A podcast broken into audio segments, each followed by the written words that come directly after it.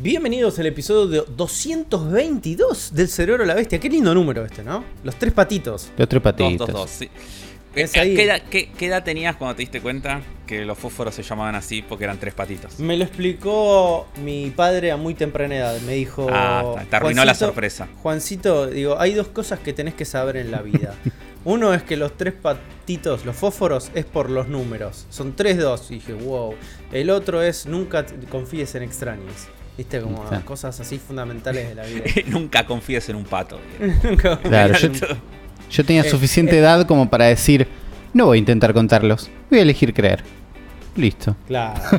Nu- Nunca confíes con, en extraños que tienen fósforos eh, tres patitos. eso sí. Y no. Pero bueno, llegamos a este episodio. Es un montón. Cuando uno hace una retrospectiva y decís, che, hubo 222 episodios del cerebro de la bestia. Sí, y aquí estamos. Seguimos firmes en contra, contra todo. Contra viento, marea, internet, YouTube, eh, Spotify. Trabajo. Contra todo, trabajo. Y seguimos acá.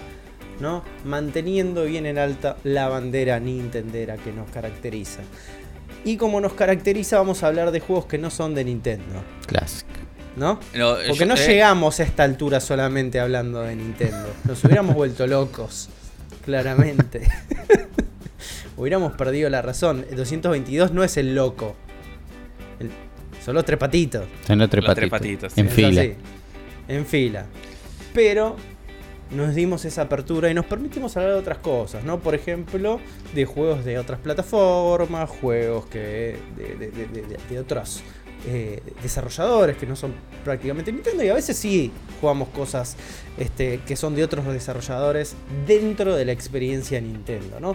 Y como en el caso de Afro, que tuvo evidentemente ahí como un- una especie de frenesí Un momento. Claro. Un frenesí momento. capitalista donde decidió tirarle todo su dinero a una pantalla y adquirir nuevos juegos. Sí, porque es- son las Cyber Deals, creo que le pusieron. No sé cómo se, qué, qué nombre es, pero son las ofertas del Black Day, de Black Friday de Switch. Que no están mal, ojo, eh. Así que les aviso, igual ya supongo que terminaron para cuando estén escuchando esto, no sé hasta cuándo son. Creo que es hasta el 30. Eh, y no están para nada mal, sobre todo en la eShop Argentina pueden encontrar cosas como el Dragon Ball Fighters está a 300 pesos. Mira, Eh, Mortal Kombat 300 pesos, 11 está a 500 pesos, creo. 500 pesos. Eh, los juegos de Nintendo, los AAA, están 4000. O sea, rebajados de 6000 y pico que estaban, están rebajados a 4000. Todos 30 y pico por ciento. Ahí tenés un Monster bastante bien. Hunter, ponele. Sí, que está bien, digo, si hay algún AAA que todavía no jugaste. Así que bueno, me puse a ver. Y estaba de oferta el Taiko no Tatsushin. Googleando Que- todos en casa. ¿Cuál es? Sí, mucha gente. Taiko no Tatsushin, mejor conocido como el juego del tambor. Ahí está, ahí ya no hace falta El googlear. juego del tambor, el juego de los tambores, que es este juego rítmico de donde en el arcade tocas un tambor gigante, que si no me equivoco se llama taiko directamente, ese tambor gigante. Eh, voy a googlear tambor gigante japonés a ver cómo se llama. Eh, un taiko, sí se llama taiko exactamente. Que es ese tambor gigante. Y bueno, es eh, que los tocas con dos baquetas. Y salió una versión para Switch. El juego está hace mucho tiempo en consolas, etcétera Pero siempre se jugaba, ¿no? Con un periférico de Un- tambor. Un buen tamborcito, sí. Un buen tamborcito. Que está en Switch el buen tamborcito también. Si vivís en un país donde la aduana no sea tan tiránica como el nuestro, eh, te lo puedes comprar. La versión oficial, o incluso hay una versión de Hori, que es más barata. qué lindas las cosas que hace Hori, ¿eh? Sí, está bastante decirlo, bien. sí, Están sí, siempre ahí. Sí, sí. Sí, sí, sí, la verdad que está bastante bien. Eh, mira, estoy viendo que hay una. Para Play 4, la batería de eh, coso está a 25 mil pesos usada en Mercado Libre. Ok. En Switch no hay ninguna. Pero bueno. Eh, la versión de Switch tiene además de esto, se puede jugar de varias maneras. Se puede jugar con el periférico, se puede jugar con los botones del joystick, que es la forma más aburrida de jugar. Claro. Eh, se puede jugar con la pantalla táctil, que está bastante bien. O se puede jugar con los controles de movimiento de los dos. Joy-Con. Que era la, la novedad y la cosa como, uh, mira qué copado. Pero también es la cosa que da miedo. Había un miedo. Yo Porque sé que esta compra la hiciste con miedo. la hice con miedo, la hice, bueno, ya fue, que sea lo que Dios quiera. Porque eh, yo con esto tenía flashbacks de el Samba de Amigo de Wii. Samba de Amigos, si se acuerdan, el juego de las maracas. eh, juegazo, mal, en arcade y en Dreamcast. Y hubo una versión de Wii que hubiera sido excelente e increíble si no fuera porque andaba como el orto.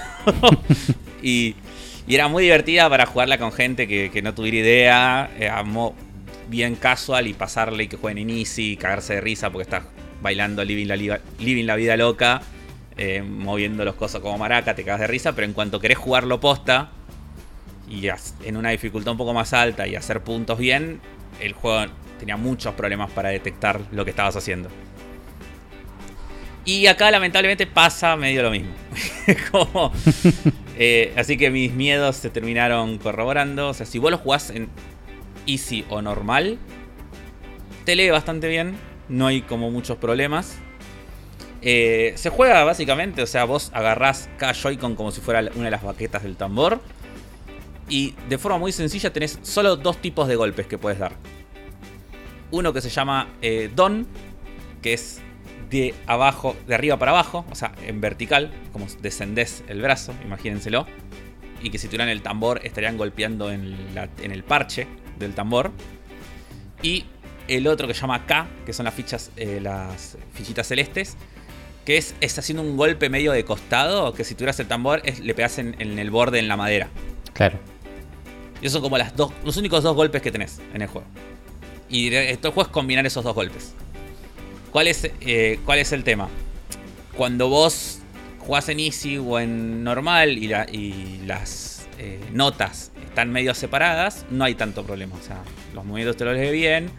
Pero cuando vos jugás en dificultades más altas y empiezan a venir muchas notas juntas, ahí es donde el juego le cuesta un montón diferenciar si haces eh, si haces un golpe tipo recto o si haces un golpe de costado. Claro. Si hay dos, no- si hay dos notas juntas, es como que por ahí no te lee la segunda. Eh, o algo que pasa un montón es que vos normalmente, o sea, si haces un movimiento de arriba hacia abajo, en un momento volvés a subir Tenés el que, brazo, ¿no? tenés Para- que, claro.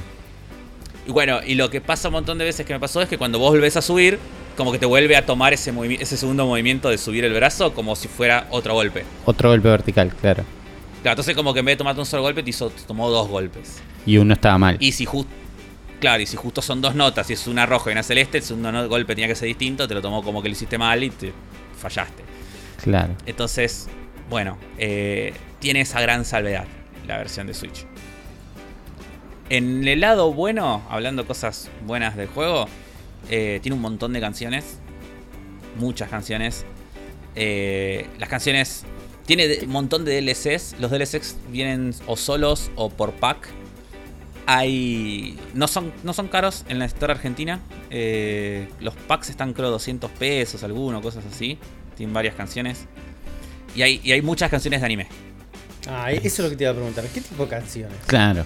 Bueno, eh, este juego tiene, en las secciones que tiene, tiene una sección que es. eh, tiene dos secciones que son clave. Que es, una es canciones de anime, donde por ejemplo está We Are de One Piece. Así Ah, que listo, ya ya con está. eso ya me ganó. Estás perdido.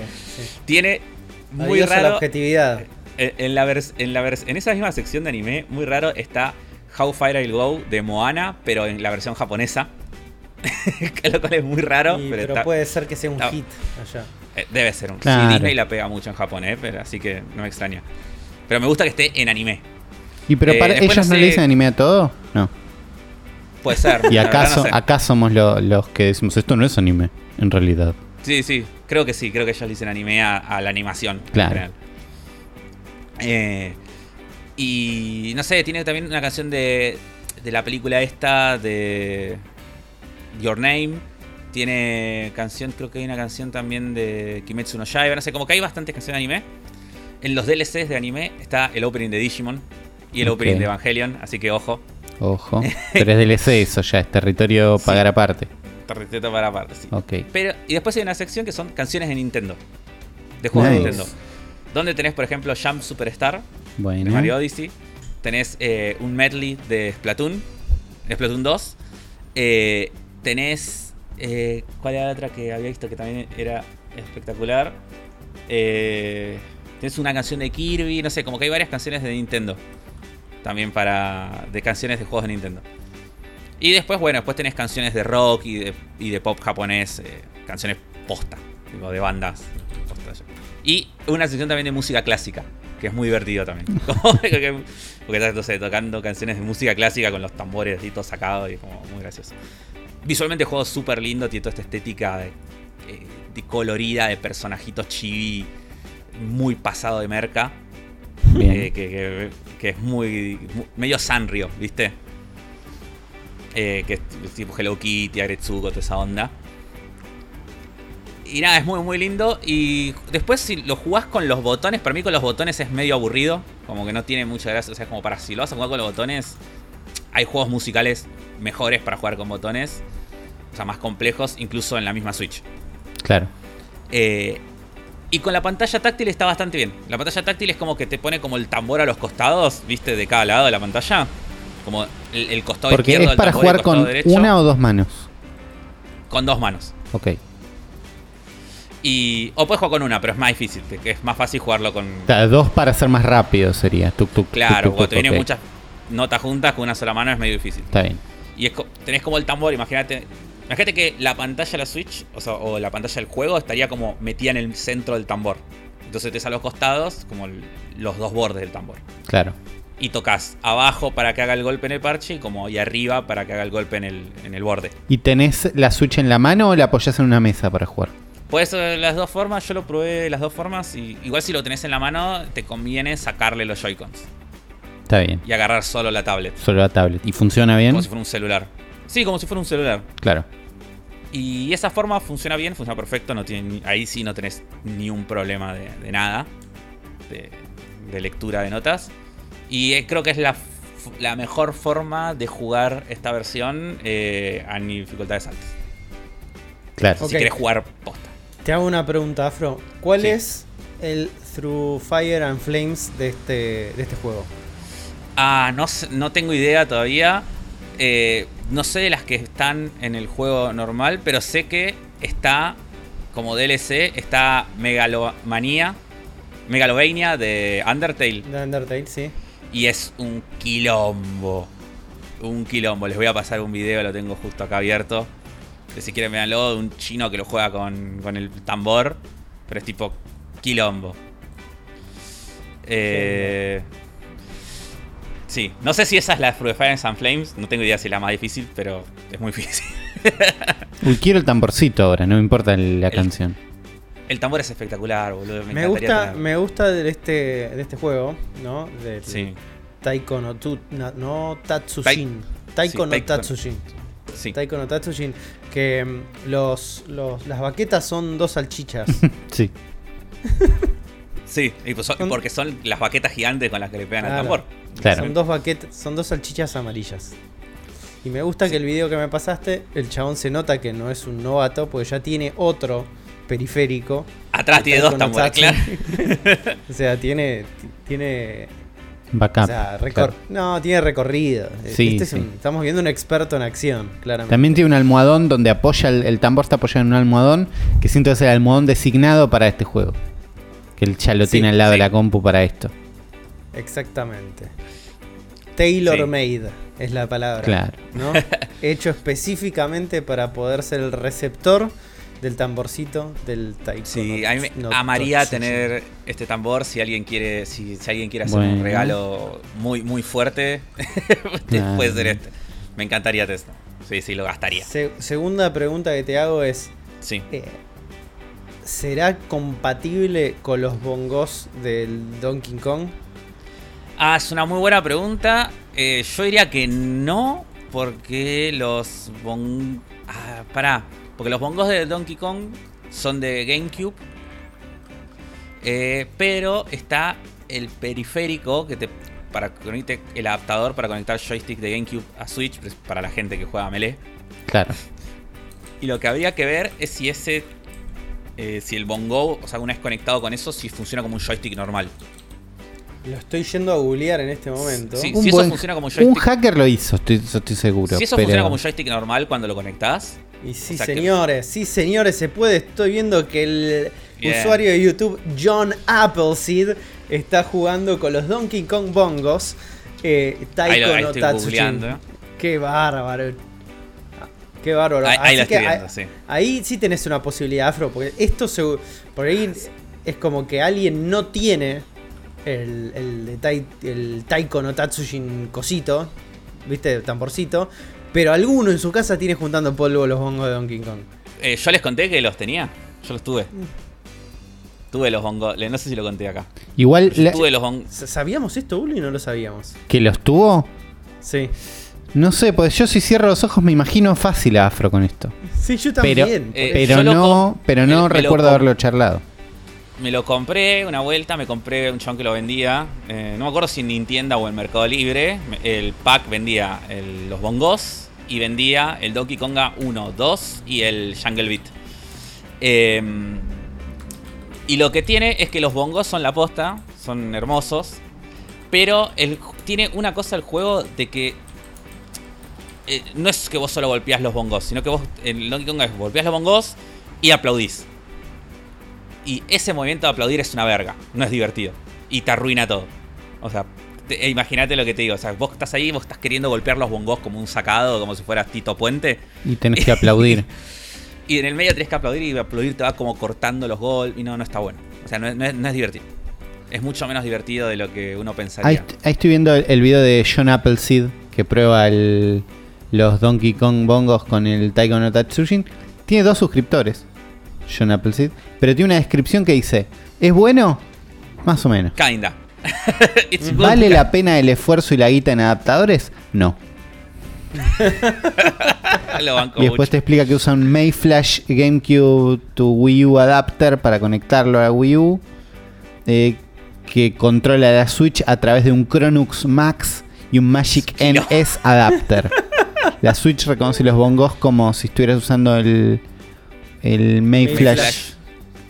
Ah, Solo está bien. así. Solo con el Mayflash ya funcionaba para la Switch, pero el Taiko no Tatsujin necesita que los botones que toques sean L y R. Eh, y por eso Y tenés ahí- que usar el setup complicado. Igual, Claro, porque. por ahí esto es viejo, no, esto es de este año. La Switch No, tiene una tiene una opción para reconfigurar cualquier botón con cualquier botón. Por ahí no funciona con este adaptador, pero yo he tocado los, bo- los botones para, por ejemplo, jugar Animal Crossing con una sola mano. Y se puede. Pero bueno, me encantaría tener el tambor. El, el Sí. juego en sí es, o sea, es divertido, está bueno. eh, o sea, si lo van a si su idea es jugarlo en motion controls y ahí está más complicado. ¿Tiene demo? Pero ¿Sabemos si Tiene demo? Ok, bueno, Tiene. esa es buena prueba para... A menos que la demo solo tenga la dificultad fácil y te lleves una impresión errónea de la situación. no, pro- no probé la demo. No probé la demo porque yo sabía que si probaba la demo no me lo iba a comprar. Está bien, está bien, tomaste una buena decisión. Económicamente correcta, no lo sé, pero tomaste una buena decisión. Vos te lo querías comprar y no querías que ir en contra de tus Sí, deseos. Ya fue. Estuviste ya bien, estuviste bien. Sí, estaba lo pagué, lo pagué 700 pesos. qué sé yo. Una, una pizza. Lo querías, una buena pizza. Qué rico una pizza. Una Aparte, yo necesito como también hacer un, como un petitorio a esto afro. Es que para ilustrar este momento, para la versión audiovisual del cerebro de la bestia, necesitamos claramente un video tuyo Uno. jugando este juego. Bueno, dale. Dale, dale, lo van a tener. Es ahí. Con, eh, en motion controls. Con motion control. Sí, sí, ser, compromiso. Compromiso. Sí. ser. Es más, mira, voy a, voy poner un celular filmándome a mí las manos y voy a decirle a mi novia ponga el otro celular filmando la pantalla y hacemos tipo. Topísimo. Tope. Muy bien. No. Eh, Me encanta. Eh, Después Sergio hace la magia. También Afro, te pasaste al, al- como el polar opuesto en, Sí. esta, en este frenesí capitalista en el que entraste.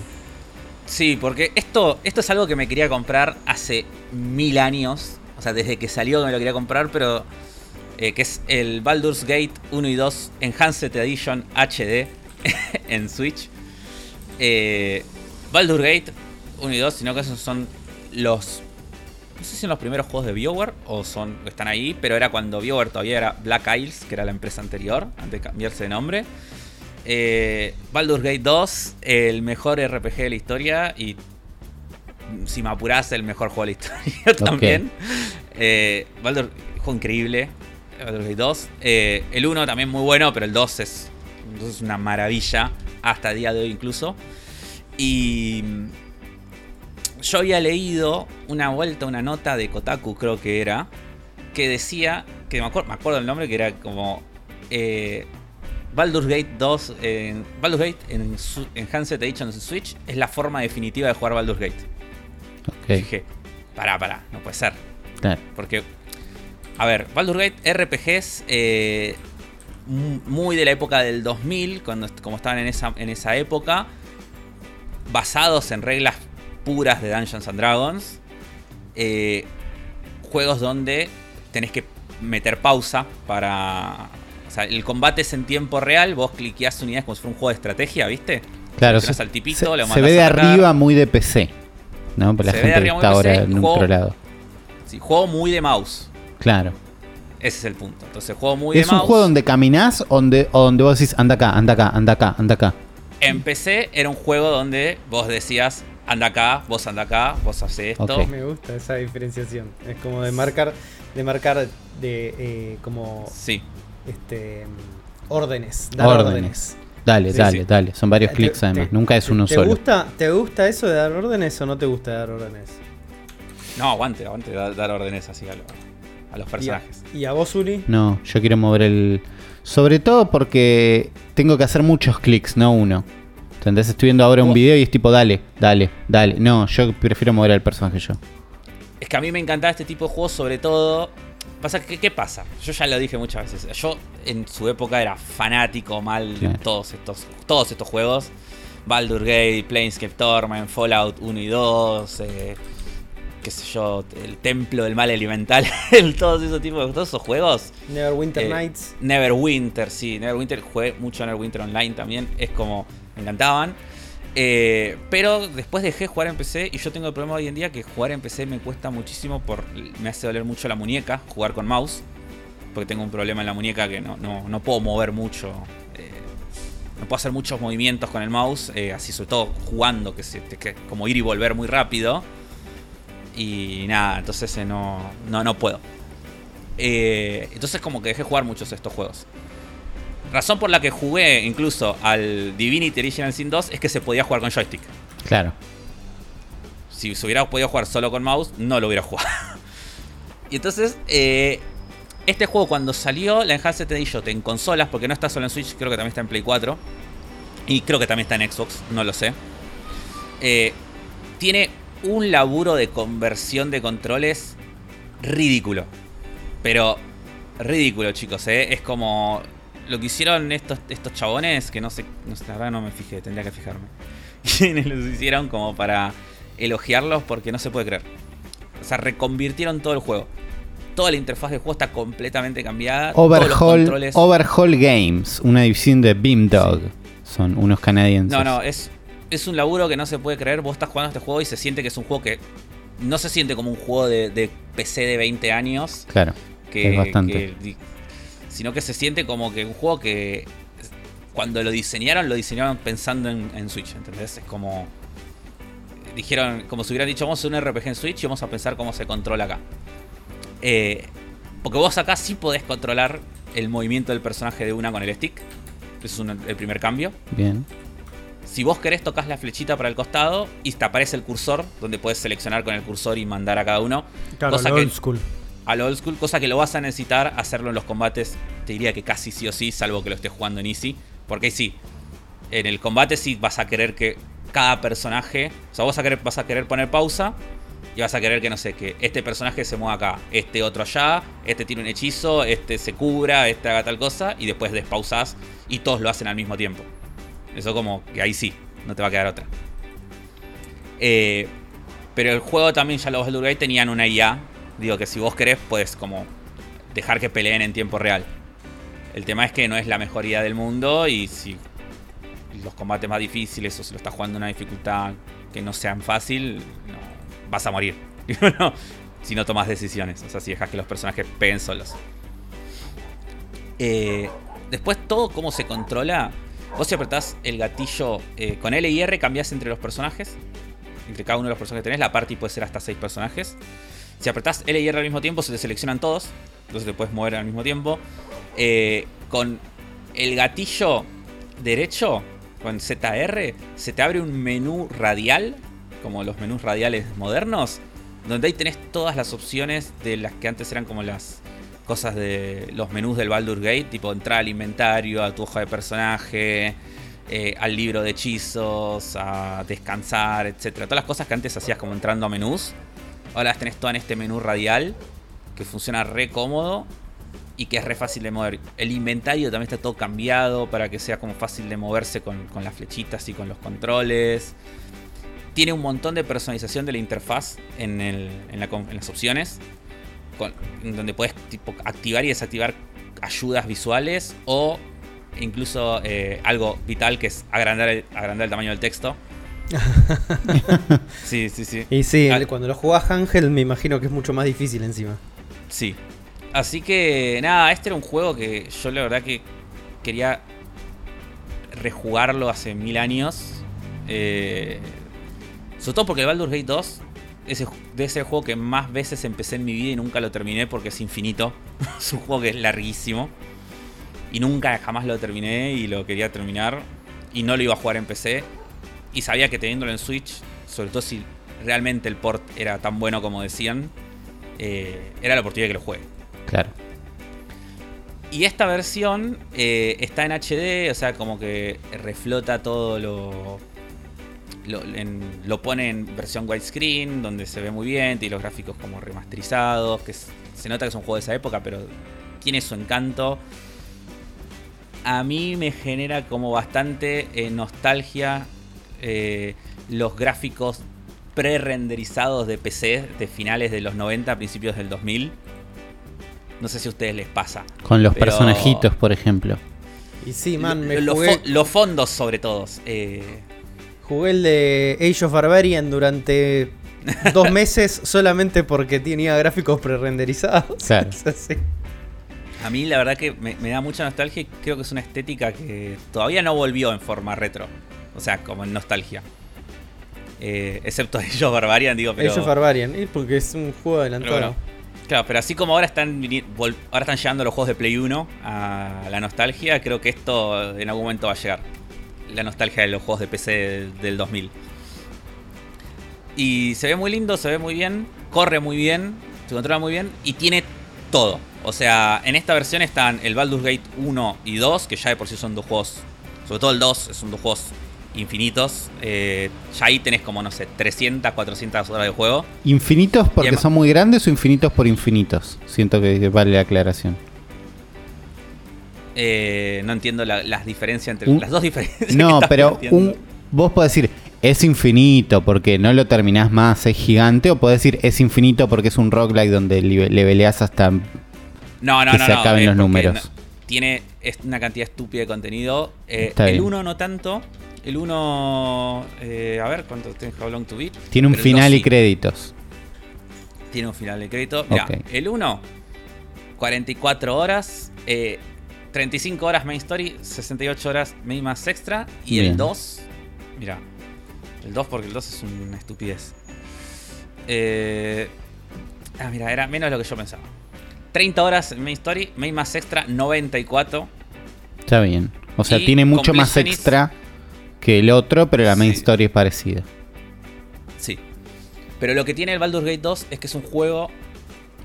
Eh, y ahora un poco del juego en sí. Donde que lo que tiene de increíble es que tiene las mejores sidequests del mundo. Ya, en ese, cómo está escrito Baldur's Gate 2 y lo que son las sidequests no se pueden creer. Y lo que tenía de increíble es que era un.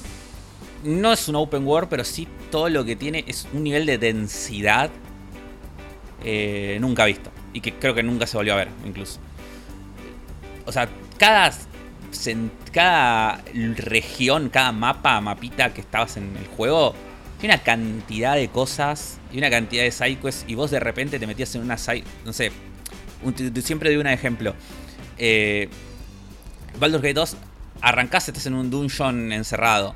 Tenés que escapar de ese dungeon. Cuando vos te escapás de ese dungeon y estás en la ciudad, apenas salís de la ciudad, estás en una plaza y hay una carpa de circo. Si vos querés, no entras a esa carpa de circo. Te, vas, la his- porque tu quest de la historia no es ir ahí, es ir a otro lado. Pero si vos te metés a esa carpa de circo, empezás toda una quest donde, te dicen que no entres porque eh, la gente que entró no, pudo volver a salir, que no están investigando a ver qué está pasando. Cuando vos te metes, te, te ves como te transportado a otro mundo extraño. Y es todo un dungeon que, con toda una historia que se va desarrollando, donde resulta que lo que pasó en ese dungeon era que uno de los gnomos que eran del circo se cansó de que todos lo, lo jodieran y que le hicieran bullying, tipo toda la gente del circo, y se volvió loco. Y resulta que el gnom- gnomo era un gran ilusionista, entonces creó todo un palacio eh, de ilusiones adentro del circo. Y bueno, y todo ese dungeon que estuviste recorriendo, todo ese palacio, era todo ese que lo controlaba todo el gnomo. Y todos los monstruos con los que estuviste peleando y todo eran todas ilusiones que el chabón controlaba. Y eso es una sidequest, por ejemplo, que está ahí, de la nada. Que podría ser parte de la historia principal de otro juego. Claro. Y y el Baldur's Gate 2 es todo así, todo el tiempo. Eh, así como eso, mil. Eh, y nada, así que es. Yo. Además, bueno, además del 1 y el 2, tiene todas las expansiones. Que algunas expansiones salieron en su momento. Y cuando salieron la Enhanced Edition, se hicieron se hizo como contenido nuevo. Hicieron, se hizo- hicieron como dos expansiones, creo, que son como nuevas, 100%. O sea, con el motor del juego viejo, todo, pero contenido nuevo. Claro. Hechas, hechas ahora. Nice. Así que nada, tenía todo el tema que esto salía a 50 dólares. O sea, cuando salió en Switch. Claro, y era como buenísimo, pero lo gastaría en otra cosa. Claro, que teniéndolo, o sea, viéndolo, o sea, no, no digo que no lo valga, porque son juegos realmente increíbles y que se sostienen en el paso del tiempo, siguen siendo divertidos, complejos y no se sienten viejos desde lo jugable. Eh, pero son juegos que en Steam están 50 pesos, literal. Claro, es- es- esa Baldur's comparación 2, siempre te destruye. Claro, y vos decís, no, no voy a pagar 50 dólares acá si lo puedo jugar en PC por 50 pesos. Y bueno, y ahora en oferta por eh, Black Friday, no estaba en la eShop Argentina, pero estaba en la eShop de Estados Unidos 15 dólares. Y dije, 15 dólares, está bien, estoy dispuesto a pagar 15 dólares. Por esto. Claro. Así que lo compré y soy feliz. Y la estoy pasando. Y estoy pasando ya lo más empezaste oficialmente, dijiste, voy a empezar este juego y empezaste y dijiste, hoy termino Baldur... Eh, no hoy, no hoy, pero esta no, partida voy a, terminar Baldur Gate 2 o todavía no. Mi plan es jugar al 1 y después al 2. Está bien.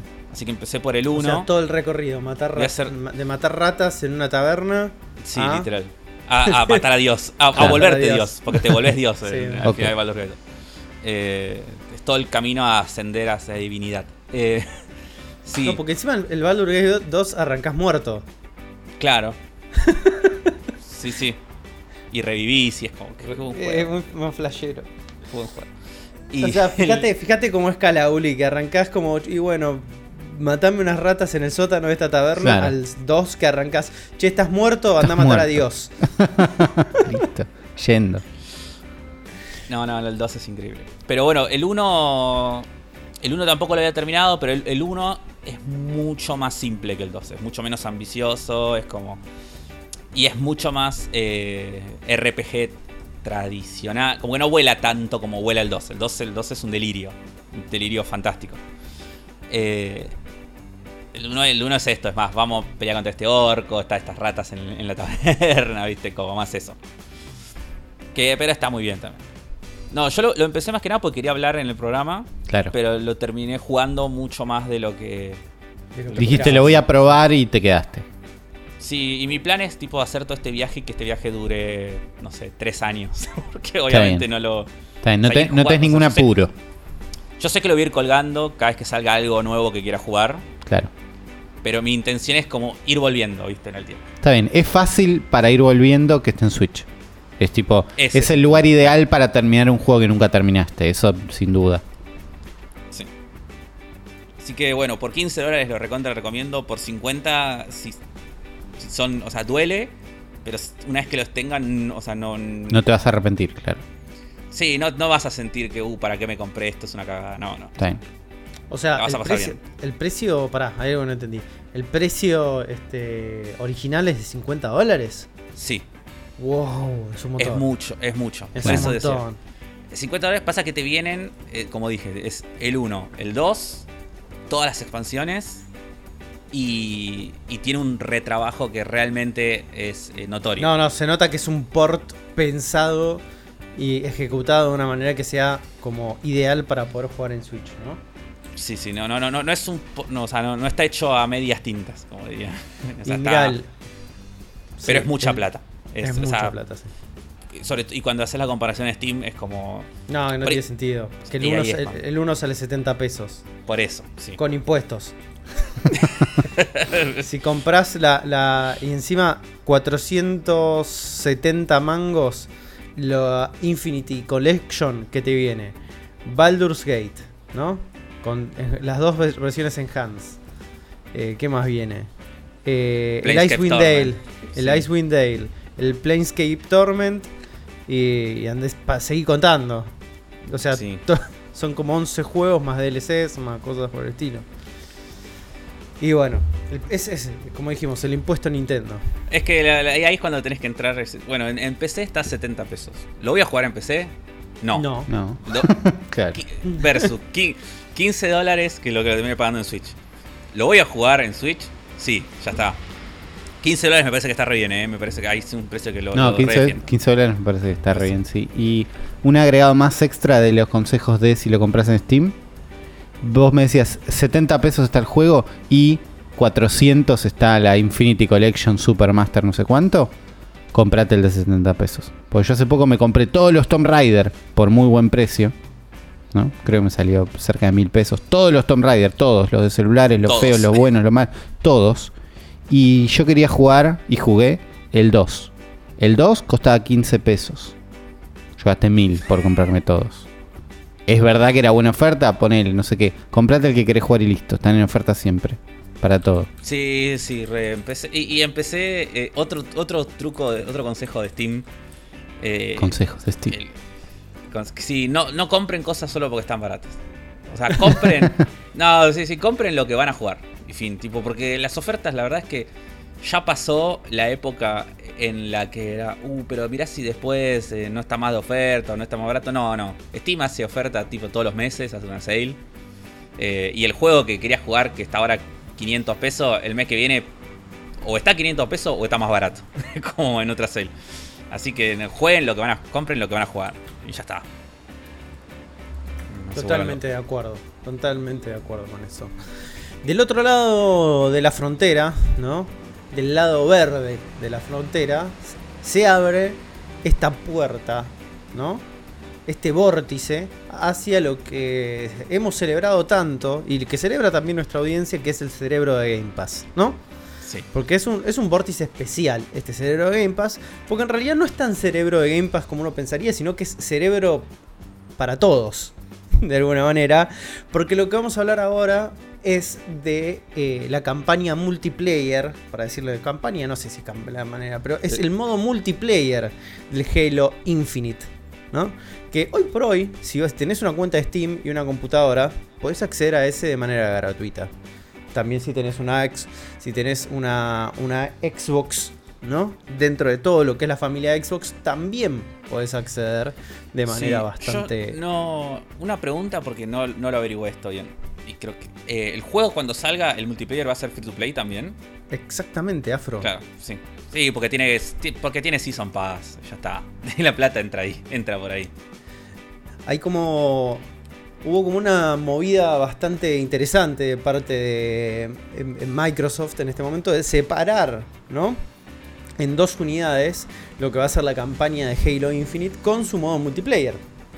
¿no? Y su modo multiplayer llega antes, que sale el 8 de diciembre el, el modo campaña, sale antes y de manera gratuita, ¿no? Con este modelo freemium, vamos a ponerle de esa manera, freemium, ¿no? ¿Qué significa eso? Y es el modelo medio Fortnite. Entrás gratis, querés boludeces, pagá. Es, por ahí, ¿no? Pero eh, después de este hitazo que tuvo Microsoft con el Forza 5, hace esta movida, ¿no? Hace una movida que yo considero que es una movida extremadamente inteligente de sacar eh, este módulo de Halo de manera gratuita, de manera para todo lo que es ecosistema Microsoft, eh, y que vos puedas acceder antes del lanzamiento del juego, tener una experiencia de lo que va a ser Halo Infinite, ¿no? Y de una manera u otra, siempre el online de Halo es como un este un diferencial, ¿no? Que te divide a, a la gente, ¿no? Gente como yo, que solamente jugó Halo por las campañas. Mi último Halo igual fue Halo Reach, así que no puedo hablar demasiado. Estamos hablando de mi último Halo fue en el año 2010. O sea, casi Claro. 11 años la última vez que jugué un Halo de principio a fin. ¿No? Y dándole bola a un multiplayer, porque yo jugaba multiplayer de Halo 3 en mi Xbox 360. Hermoso. Hermoso. Hermoso, ¿no? Eh, y abrir las puertas de esta manera me parece una movida muy muy interesante que da para desglosar más adelante en lo que vamos a ir hablando.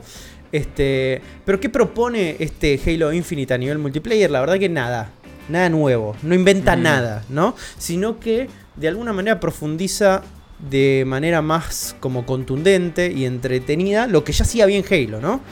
Eh, como que Halo, su preponderancia de alguna manera era el, era el gameplay. Sí. Era un shooter, ¿no? Eh, y un shooter que era superlativo. Que estaba a, a otro nivel de muchos shooters de su época. Y que cuando lo comparas con shooters de hoy, lo sigue estando. Me pasó algo Excepto, muy raro. excepto que sea Zully. Excepto que sea Zully. Bueno, acá hay una fórmula que funcionaba perfecto. Que fui- fueron como perfeccionando, fueron como ajustando un poco más sin modificarla, ¿no? De hecho, por lo que tengo entendido, eh, sacaron cosas de las últimas entregas, ¿no? De Halo para llevarlo más a lo que era una experiencia de Halo pura y dura. Sí, más Halo 3 que. O Reach que, el Halo 5 que tenía una cosa. El, el 5 era medio, medio Call of Duty, era medio raro. El 5 yo no lo jugué porque es exclusivo de Xbox One. Así que es el único Halo que no pude jugar. Eh, lo que todo el mundo dice que la campaña es una verga. O sea, la, his- la historia. O sea, no solo, las, no solo a nivel diseño de la campaña, sino que la historia es muy mala. Y. Y el multiplayer igual fue, fue mejor recibido que la campaña. O sea, no fue tan mal recibido, pero sí. eh, de hecho, se sigue jugando. O sea, hasta ahora se seguía jugando. Hasta que hicieron el traspaso a este.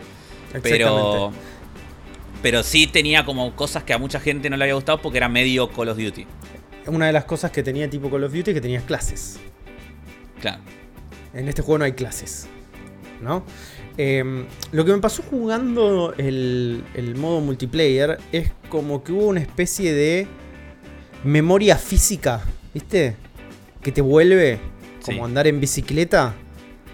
eh, que estaba muy latente. Y a medida que me fui como desaceitando, me fui acordando de cómo, de cómo moverse en este juego, ¿no? Y hay algo ¿Con que mouse es o como- joystick jugaste? yo estoy jugando con joystick porque lo estoy jugando a la Xbox. Podría clavarle el mouse y teclado a la Xbox. eh, pero por ahora lo estoy jugando con joystick. eh, funciona muy pero muy bien. Pero también hay como un antecedente ahí como genético dando vueltas en el Unreal Tournament, ¿no? No sé si Sí. ustedes llegaron a jugar en la época de principio de los 2000 del PC, jugar Unreal, Quake Arena o, Sí, re. eh, hay, hay algo en lo que es la velocidad, ¿no? la dinámica eh, y la movilidad de esos juegos y también de lo que era este, el, el Halo 3 en mi época que implicaba mucho salto. Sí. Mucho salto. Estos juegos se juegan saltando. ¿No?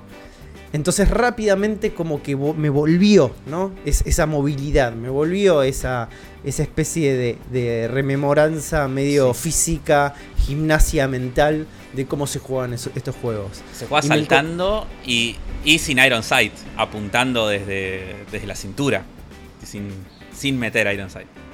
Sí. Que acá tiene, pero no es Te- banco que no es, no es igual que en el 4. O sea, está si la querés usar, pero no, no es obligatoria. Eh, igual va dependiendo también de eh, las armas, eso, ¿no? O sea, este juego lo que tiene, o por lo menos en el modo multiplayer, y algo que me, está, me costó muchísimo, es de hace 11 años atrás, hay muchas armas nuevas en Halo.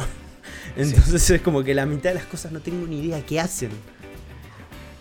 Pero todas tienen como, como distintas, distintas como mecánicas, potencialidades, ¿no? De arma láser, esto, lo otro, bla, bla, todo tienen como distintas funciones que cambian un poco la variedad del gameplay, pero todas tienen una ve- velocidad, ¿no? Y todos tienen un peso, eso es súper, pero súper, viste, como también tangible, ¿no? El peso de las armas, el peso del impacto, cómo los tenés que llevar, el tipo de uso que tenés que hacer. Para cada una tenés que utilizarla de manera distinta. Hay armas que tenés que disparar al piso, no disparar a la persona. Entonces, como porque son armas más zonales. Entonces, eso lo vas aprendiendo a medida que lo vas, lo vas usando. Acá, digo, como no hay un modo campaña que te vaya llevando de la mano y yo me perdí estos 11 años de Halo, no tengo ni idea cómo se usan, ¿no? Entonces es como aprender a los tiros. Como se debe, en realidad. Como se debe. Entonces, a pesar de eso y a pesar de esa como este barrera que lo que me encontré yo al principio de no entender las armas, eh, se vuelve tan didáctico rápidamente que, que es, yo creo que es uno de los shooters más accesibles que jugué en los últimos años. Es bastante accesible, porque primero es como, es rápido, la variedad de armas, un poco desde el diseño empezás a entender, bueno, esto es un arma pesada.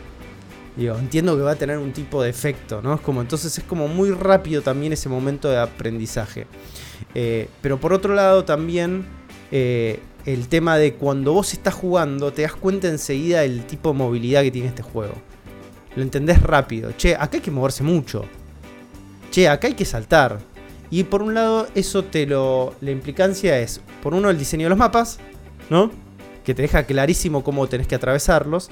Y por otro lado, obviamente, es que vos tenés mucho más contacto que los shooters modernos con la movilidad de tus enemigos. A nivel percepción. Uh, no sé, ustedes juegan Call of, cuando juegan un Call of Duty Warzone, muy probablemente los tiros te vengan de lugares donde no lo viste. No viste ni cómo se mueven las personas. Sí, sí, sí. Sí, y sí, quiero. Y, perdón, una tangencita de esto que es. eh, que es literalmente eso es el motivo por el que a mí no me gusta Battlefield. eh, y por el que me gusta eh, Halo precisamente. Que en el multiplayer de Halo tiene esta cosa de que yo siempre. De que cada vez que vos te cruzas a alguien. Es un mini duelo. Es muy. O sea, puede pasar que te meten un headshot y te maten de una. Pero generalmente cuando te cruzas a alguien hay un intercambio de tiros y vos sabés quién te mató. Incluso si te agarra a alguien medio mal, puedes tener suerte o habilidad y darlo vuelta y terminar matándolo vos. Claro. Digo, es en una, cambio cuando... es una coreografía. Afro. Claro, en cambio Es los otros juegos yo siento que estoy corriendo y de la nada me pegó un tiro a un, alguien que ni sé quién es, viste, me morí de una, no, no, no, no lo disfruto, disfruto mucho más esto. En ese duelo, en ese momento core- coreográfico donde percibís el movimiento del otro, donde está ese como intercambio entre tiro, balazo, desesperación entre uno y el otro, hay un aprendizaje. Sí. Que es muy difícil tener ese aprendizaje en otro tipo de juegos modernos. Digo, porque no tenés esa percepción de movilidad de tu enemigo. No sabes cómo recorre el mapa, no sabes cómo se mueve, cómo salta, qué tipo de movimiento uso, cuando se enfrenta a vos, qué tipo de acercamiento toma. Y este juego es muy didáctico en ese enfrentamiento. Lo, lo po- podés aprender del tipo que te acaba de matar, cosa que no, no me pasa hace un montón en shooters a mí. ¿Por qué? Porque en esta danza que vas teniendo entre uno y el otro, ¿no? Que pas podés llegar a perder y sí, obvio, frustrante y lo que vos quieras. Digo, eh, eh, empezás a tener capas de entendimiento más profundas del juego. Y yo eso lo consideraba perdido, ¿no? Y es algo que para mí, ese momento, ese momento es de Quake Arena. Ese momento Sí. es de Unreal Tournament. Ese momento es como yo jugaba antes, a principio del 2000, los shooters. Entonces, esa, esa especie, hay como una especie de rememoranza ahí que, que es lo que vuelvo a retomar de vuelta, que es lo que me ayuda a mí a no ser un asco en este juego. No, no les digo que soy buenísimo en este juego, les digo que no soy un asco, como en todo lo demás. Claro. El juego, bueno, este, lo que tiene también es cierto, cierto factor que de, de- de como de lidiar con una frustración de que los escudos de Halo, digo, son los escudos más resistentes que te vas a encontrar en un juego, en un shooter. Vos por ahí Sí. cagás a tiros a una persona y, Y no se muere. y no se muere. Es largo, ¿no? Este. Pero te da Pero- estos momentos que decía yo. Exactamente, exactamente. Te da estos momentos, ¿no? De resistencia. Eh, también se suman como una, una serie como de power-ups, ítems especiales que te habiliten como eh, distintas maneras, como por ejemplo de atravesar el mapa, como pequeños boosts o un grappling hook, ¿no? Eh, o, er, no sé, como escudos zonales o escudos que te permiten este, cubrirte de un espacio, porque el espacio Eh. es un one hit, one kill. Estoy viendo ahora un gameplay de un chabón Sí. eh, que tiene, agarró desde hace un rato, que está con un- uno de estos poderes que levanta su brazo izquierdo y tira como una onda, ¿no? Sí. Y, es, y lo he visto hacer cosas, muchas cosas con eso que van desde devolver un misil que le tiraron que- a eh, rebotar en el suelo para saltar más alto. O hacer eso mismo con una granada y salir volando tipo hasta arriba un edificio. Eh, eso, eso también es algo que siempre tuvo Halo que me gusta muchísimo, que es un juego muy sistémico. Es como... Eso que decías vos antes en un momento, como que todas las armas, las granadas, los vehículos, todos tienen como su propia física y las balas tienen física. O sea, las balas de Halo no son... eh, tiene, esto tiene un nombre que no me acuerdo cómo se llama. Hitscan. Claro, Halo no tiene hitscan. En Halo las balas son físicas. Que podés esquivar, que tiene una física en donde vos por ahí revoleaste un misil con una bazooka a una nave y no le pegaste y después resulta que el misil siguió cayendo y le cayó arriba un chabón que estaba corriendo y lo mataste.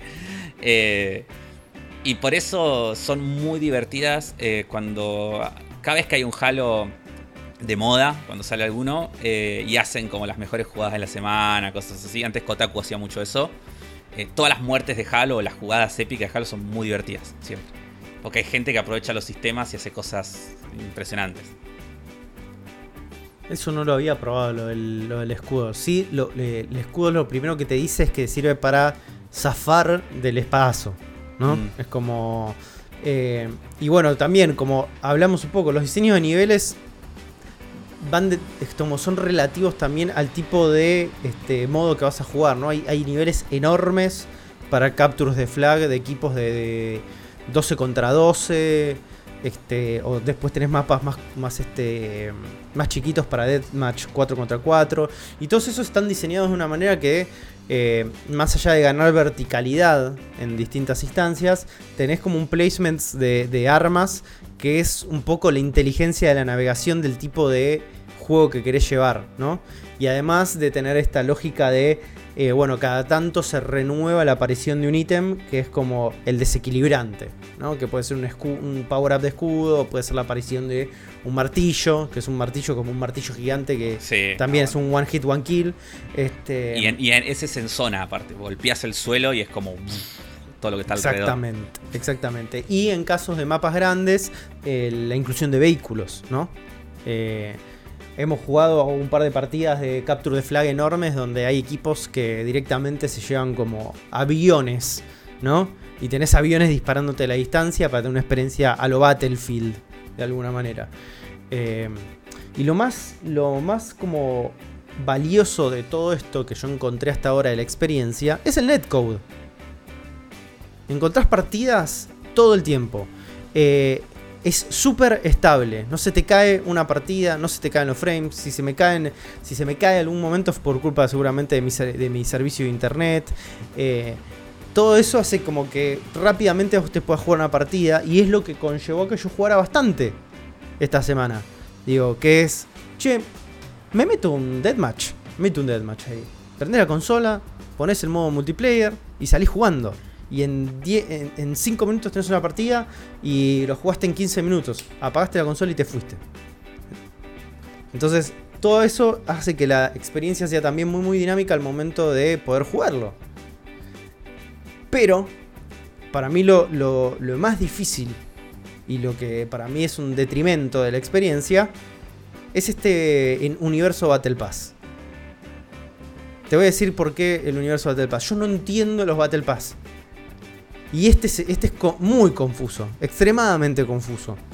Se, Eh, está- lleno, se de men- quejando mucho de, de lleno de menús por todos lados, que esto, que tenés un menú común, un menú de un evento, un menú de otra cosa, que hacer los desafíos, que si pagaste tenés estas cosas para extrabar, que no puedes customizar mientras estás buscando una partida, todo un montón de, de- de capas y capas y capas y capas y capas de, de menús, que es un embole. Y al mismo tiempo, todo lo que es universo, viste, como cosmético, ¿no? Lo destrabas con este Battle Pass. Que tenés como, si vas progresando de manera gratuita. Si, la tenés- si pagás el Battle Pass, tenés la, la- como la línea de tiempo del Battle Pass. Que tiene otro tipo de recompensas. que son un poco más zarpadas. Sí, Eh, en- pero- encima en este, como están apuntando a full al Battle Pass, eh, tiene también eh, los diseños, las armaduras son resarpados. Es como que le apuntaron bien a los cosméticos. Hay una, hay una que es la que está queriendo sacar todo el mundo, que es como es una armadura de samurái, que es espectacular. Sí, no en, sé. este en este momento hay un evento especial que es para sacar esa armadura de, de Samurai. Eh, el tema de los cosméticos es que la, la verdad, la verdad es reaburrido el universo cosmético de Gozo. No hay mucha diferencia entre una cosa y otra. Todo parecen robots, este, súper este, como honchos gigantes y, y pedazos de metal por todos lados. Eh, pero está hecho en pos de mantener una coherencia lógica y estética en la saga, ¿no? Como que Sí, no, sí. va, no van a poner a Batman como en Fortnite acá. No va a suceder eso. Digo, lo entiendo. Lo entiendo. Es aburrido, igual. Es aburrido de verlo, sí. Eh, y la otra, el otro detrimento es que la progresión es muy lenta. Muy lenta. Ganás muy poca experiencia. A diferencia de otros contemporáneos. Y porque el foco está puesto en otro lado. No importa en este caso cuál es tu kill count, por ejemplo. Cuánta gente matás. Sino que tiene que ver con la completitud de los desafíos. Ahí es donde vos vas a ganar más experiencia para ir progresando en esta línea de tiempo, ¿no? Eh, y la verdad que eso a veces es como no tenés ganas Y para mí es aburrido eso. de Es estar no, haciendo de estar haciendo esos desafíos. ¿Viste? Déjame jugar. No, no quiero estar Claro. haciendo la tarea. Claro, por eso. Eh, entonces ahí es como que también otro. Es, es como una especie de común denominador de la gente quejarse de eso. ¿no? Se está quejando todo el mundo que va muy lento, que no destrabas cosas, que las cosas que destrabas realmente no tienen ningún tipo de significancia a nivel cosmético. Entonces es como que va lento la cosa. Banco igual que todas esas cosas en realidad no afectan para nada al juego. ¿No? Sí. no afectan para nada el gameplay ni la experiencia del juego. No, no. Pero sí es poco satisfactorio al momento de terminar una partida y ves que te dio 15 de experiencia cuando mataste 25 personas. Es como. es- eh, te la bajonea. Otro, otro factor interesante que, que estuve viendo es que esto dentro de lo que es eh, universo Microsoft corre bien en casi todo. Menos en la computadora de Afra, evidentemente. No, yo me quiero morir, boludo. La- la- no sabes lo que estoy sufriendo escuchándote. Porque no. ah, O sea, lo puse incluso todo en, en low. eh, y no, no hay caso. O sea. Y es muy raro, boludo. Estoy jugando Forza en high. O sea, tengo todo, en- todo en alto en Forza y no. Y este, o sea, lo puse todo en bajo. O sea, ya llegué al punto ese. Como diciendo. Bueno, a ver qué onda. Y corre. ¿Sabes lo que hace? Corre medio mal, pero se traba y es injugable. O sea, estoy jugando y de repente se congela. Y, y, no sé, reaparezco 5 segundos después. Y en esos 5 segundos me morí. Porque me cagan a tiro porque estoy congelado. Eh, no, no puedo jugar. Eh, me quiero morir, sí. Hay comparativas de cómo corre en Xbox One, en Xbox One X, cómo corre en Series S, cómo corre en Series X y todo eso. Y corre. Corre en todo. Te, te- te recomiendo una práctica común. Yo seguía un canal de YouTube específico de mi placa de video. Que, que- específico de mi placa de video que me tiraba los settings. Los settings que necesitaba para correr en la mejor capacidad posible tal juego con esos settings. Como. Existe, existe ese nicho, Afro. Involucrate. Voy a buscarlo, voy a Invol- buscar. Involucrate, involucrate. Eh, pero bueno, parece, parece que eh, la verdad que corre bien en todos lados. Y a mí, sinceramente, sinceramente, para mí esto fue una sorpresa. Yo no esperaba nada de este Halo. ¿eh? Estaba como, digo, mis expectativas eran cero. No tenía ganas de jugarlo, no, no estaba para nada hypeado. Los vi a Sergio y Rippy diciendo, che, nos jugamos unos Halos. Y dije, bueno, dale. Y en el momento donde empecé a jugar de vuelta es como que se revitalizó algo, ¿no? Como que apareció algo nuevo. ¿no? Ni, siquiera, ni siquiera estoy hablando de un tema de fanatismo. Es, es como una compulsión directamente, ¿no? Esta idea de volver a poder jugar algo rápido, algo que sos más o menos como decente en algo y que te estás divirtiendo en todo momento. Y al mismo tiempo me, me- fascinó, ¿no? una decisión un poco más política que tiene este Halo, ¿no? Una decisión un poco más empresarial y interesante de, eh, de separar las experiencias de un lado hacia el otro, ¿no? Entendiendo que eh, hay una. hay como una, una búsqueda de el juego online como servicio que es existente y que Halo no puede estar aparte de eso, pero al mismo tiempo mantener la campaña contenido para de, de- de una manera que sea una experiencia más a medida, más cinemática, seguramente, ¿no? Sí, sí. Igualmente siempre, o sea, Halo era un juego que, que la gente que lo jugaba eh, jugaba las dos cosas. Es como muy... Va, no sé, yo no, no conocí na- no conocí a nadie que jugara solo multiplayer de Halo. O sea, como que... O sea, bueno, este, este justo es un toque diferente porque sale para todo gratis, pero a mí me parece que Game Pass está como permitiendo, o sea, de- porque ahora viste lo que pasó con el lanzamiento de Forza, que de repente 9 millones de personas jugándolo, el lanzamiento más grande del mundo, etcétera. Es como. Creo que Game Pass lo que va a permitir en el futuro, si viendo lo que fue este año y si Microsoft logra mantener como, como este nivel, esta cadencia, por decirlo de una manera, es como que tenga estos lanzamientos así que son como eventos y que no y que no pueden pasar en ningún otro lado, digo, porque vos en PlayStation no puedes vender 10 millones de copias de un juego una, una semana. Digo, no, no, no pasa en ninguna consola, digo. Eh, como que es el hecho de que el de Game Pass de, de alguna manera te lo acerca más a lo que pasa con un juego, no sé, de free to play. O con un. Bueno, este justo es free to play, no es multiplayer, digo, pero. Siento que lo acerca mucho a- a- al mundo Netflix. Digo, o sea, está bien que ellos buscan eso, ¿no? Pero en Netflix pasa, ¿viste? Que cuando de repente, no sé, sale la temporada 4 de Stranger Things y es como, bueno, es la temporada 4 de Stranger Things, vamos, estamos todo el mundo viendo esto. Sale el juego de calamar, estamos todos viendo el juego de calamar y es como. Está bien, Y eh, es, es un entendimiento de, de hacer como un evento cultural detrás de cada uno de los lanzamientos de juegos. Sí, sí, sí. Pero bueno, para, para cerrar un poco esta experiencia de Halo, a mí lo que me está pasando con Halo Infinite lo puedo resumir en una frase que es como. Es, es como un mix perfecto entre, entre como emociones antagónicas, ¿no? Que es entre la adrenalina y la nostalgia. Porque la nostalgia se vive con calma y con, con recuerdo. Y la adrenalina es como merca. Y este juego conjuga las dos de una manera como espectacular. Es como lo estoy jugando y me acuerdo de, de- de jugar shooters en una PC eh, en el año 98 y al mismo tiempo estoy como hablando con mis amigos a los gritos eh, a través de un control de Xbox. Que Claro. Es demencial. Las dos cosas conviviendo al mismo tiempo. Sí. Qué gana de tener una Xbox. Eh, primero que gana que me ande esto en mi compu. Voy a volver a probar. Aunque ya lo borré, creo. Pero, y. Y si no, igual que gana de una Xbox, boludo. Bueno, Sí, me parece que con esa frase es la manera, la manera pero única. Eh, no, no hay otro, no hay otro traspaso de arrancar otro episodio de El cerebro de Game Pass. ¿Por qué ese cerebro de Game Pass? Es así, como si cerraste diciendo que gana de tener una Xbox. Un abrazo a Nintendo.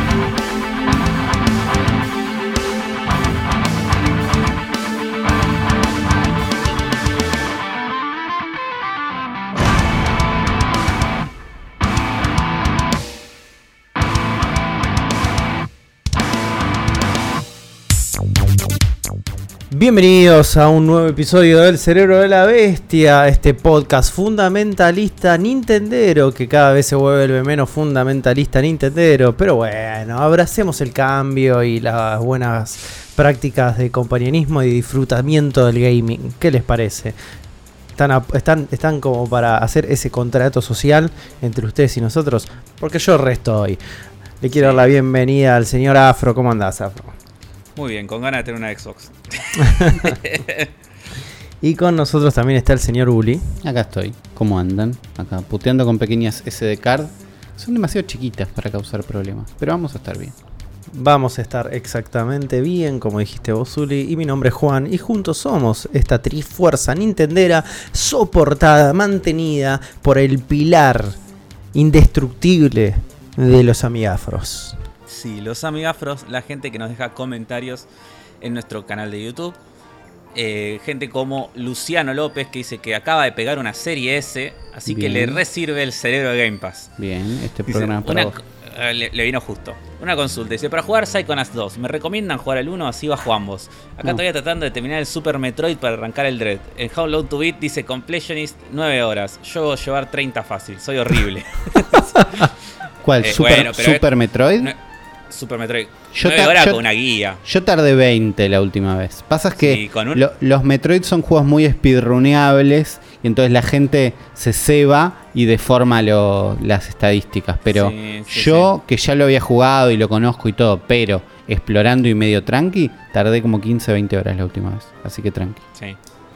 Y le- te había respondido en el comentario, lo repito acá si a alguien más le sirve, que eh, no hace falta jugar al, al 1 para jugar al 2 Bien. del Psychonauts. Al principio el 2 te, te resumen todo el 1. Pero si lo querés jugar, porque está en Game Pass, yo lo recomiendo porque es un lindo juego, pero tenés que entrar sabiendo que es duro.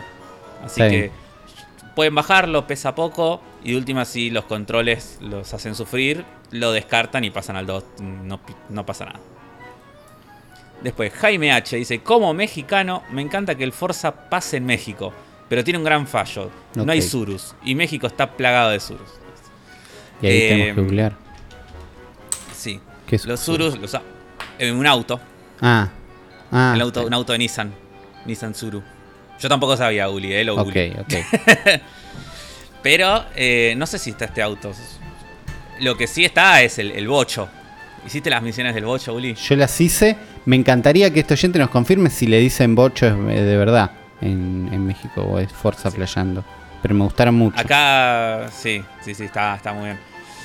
Acá yo siempre tuve el problema porque nosotros en realidad yo me confundía el Volkswagen Escarabajo con el Fiat. Eh, ¿cómo, es- ¿Cuál es el Fiat redondito?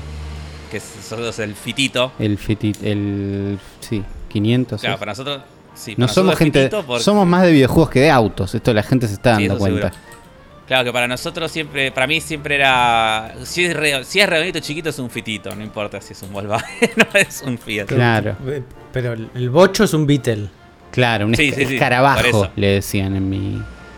En mi calle. Sí, sí. Claro. Pero, yo acá, pero yo acá le decía Fitito a todo. Está bien. Eso es lo que. ¿Y cuál es? Estoy tratando de acordarme cuál es el fitito de tu imaginario, a ver. Fitito. Si Fiat yo googleo, 500. fi- googleo fitito. Pasa que hay uno es Es nuevo. Fiat. El Fiat que es como el escarabajo, pero no sé cuál es. eh. Si googleás Fitito es. eh, El Fiat 600. Por ahí es el 600. A ver. ese, es, ese es el 600, el Fiat 600. Sí. Es el Fitito. Sí, sí. Porque bueno, el yo- 500 es el que tenía la puerta de adelante. No, no era la puerta de adelante. ¿Cuál era el que tenía la puerta de adelante? No importa. También era redondito el Fiat 500, ¿eh? Pero bueno, me parece Fitito- que el, el Fi- Fi- el Fiat 600 es el, más. el clásico, Sí. clásico tano argentino. Sí, sí, suena, Sí. suena más. Claro, nuestro bocho es el Fitito. Claro. Bueno, y dice, trabajo en un jardín de niños y el día de niño me tocaba disfrazarme de algo ridículo como príncipe de Disney o payaso. Dice así que, eh, dice que si bien la pasaba mal, se divertía y que bueno, se adjudica la, dedicatoria. Bien. Saludos y sigo Por Juan. Postdata, trabajo. sí, era Ulong y no Pugar y el juego se ve horrible, hablando del juego de Dragon Ball. Bien. Buena Ajá. aclaración. Eh, Martín bueno, estoy de vuelta. Saludos. Sí, sí, sí. Martín Sandoval dice: gran episodio, como siempre, muchachos. DF Morsat dice: Shin Megami Tensei 5 a 3.200 pesos en Store Argentina. Yendo. Eh, sí, y sí está eso, eh, se los confirmo. Eh, Afro, los confirmo. Sí. de, escala, de escala del 1 al 10 en como, eh, como horniness, ¿no? Calentura, ¿no? Sí. Siendo el 1, ¿no? Una tostada con manteca. Y siendo el 10, ¿no? Eh, el anime ese de los cocineros eh, que tienen orgasmos Sí. cuando comen comida. ¿En qué Sí. lugar de horniness, de calentura, está Shin Megami Tensei 5? Eh, no, no, no, no, no tanto. Un 6. 6, 7. O sea, A tenés- prueba, digamos. te- tenés de- demonios que están en pija, Está obviamente. O, o demonios que son una pija gigante directamente.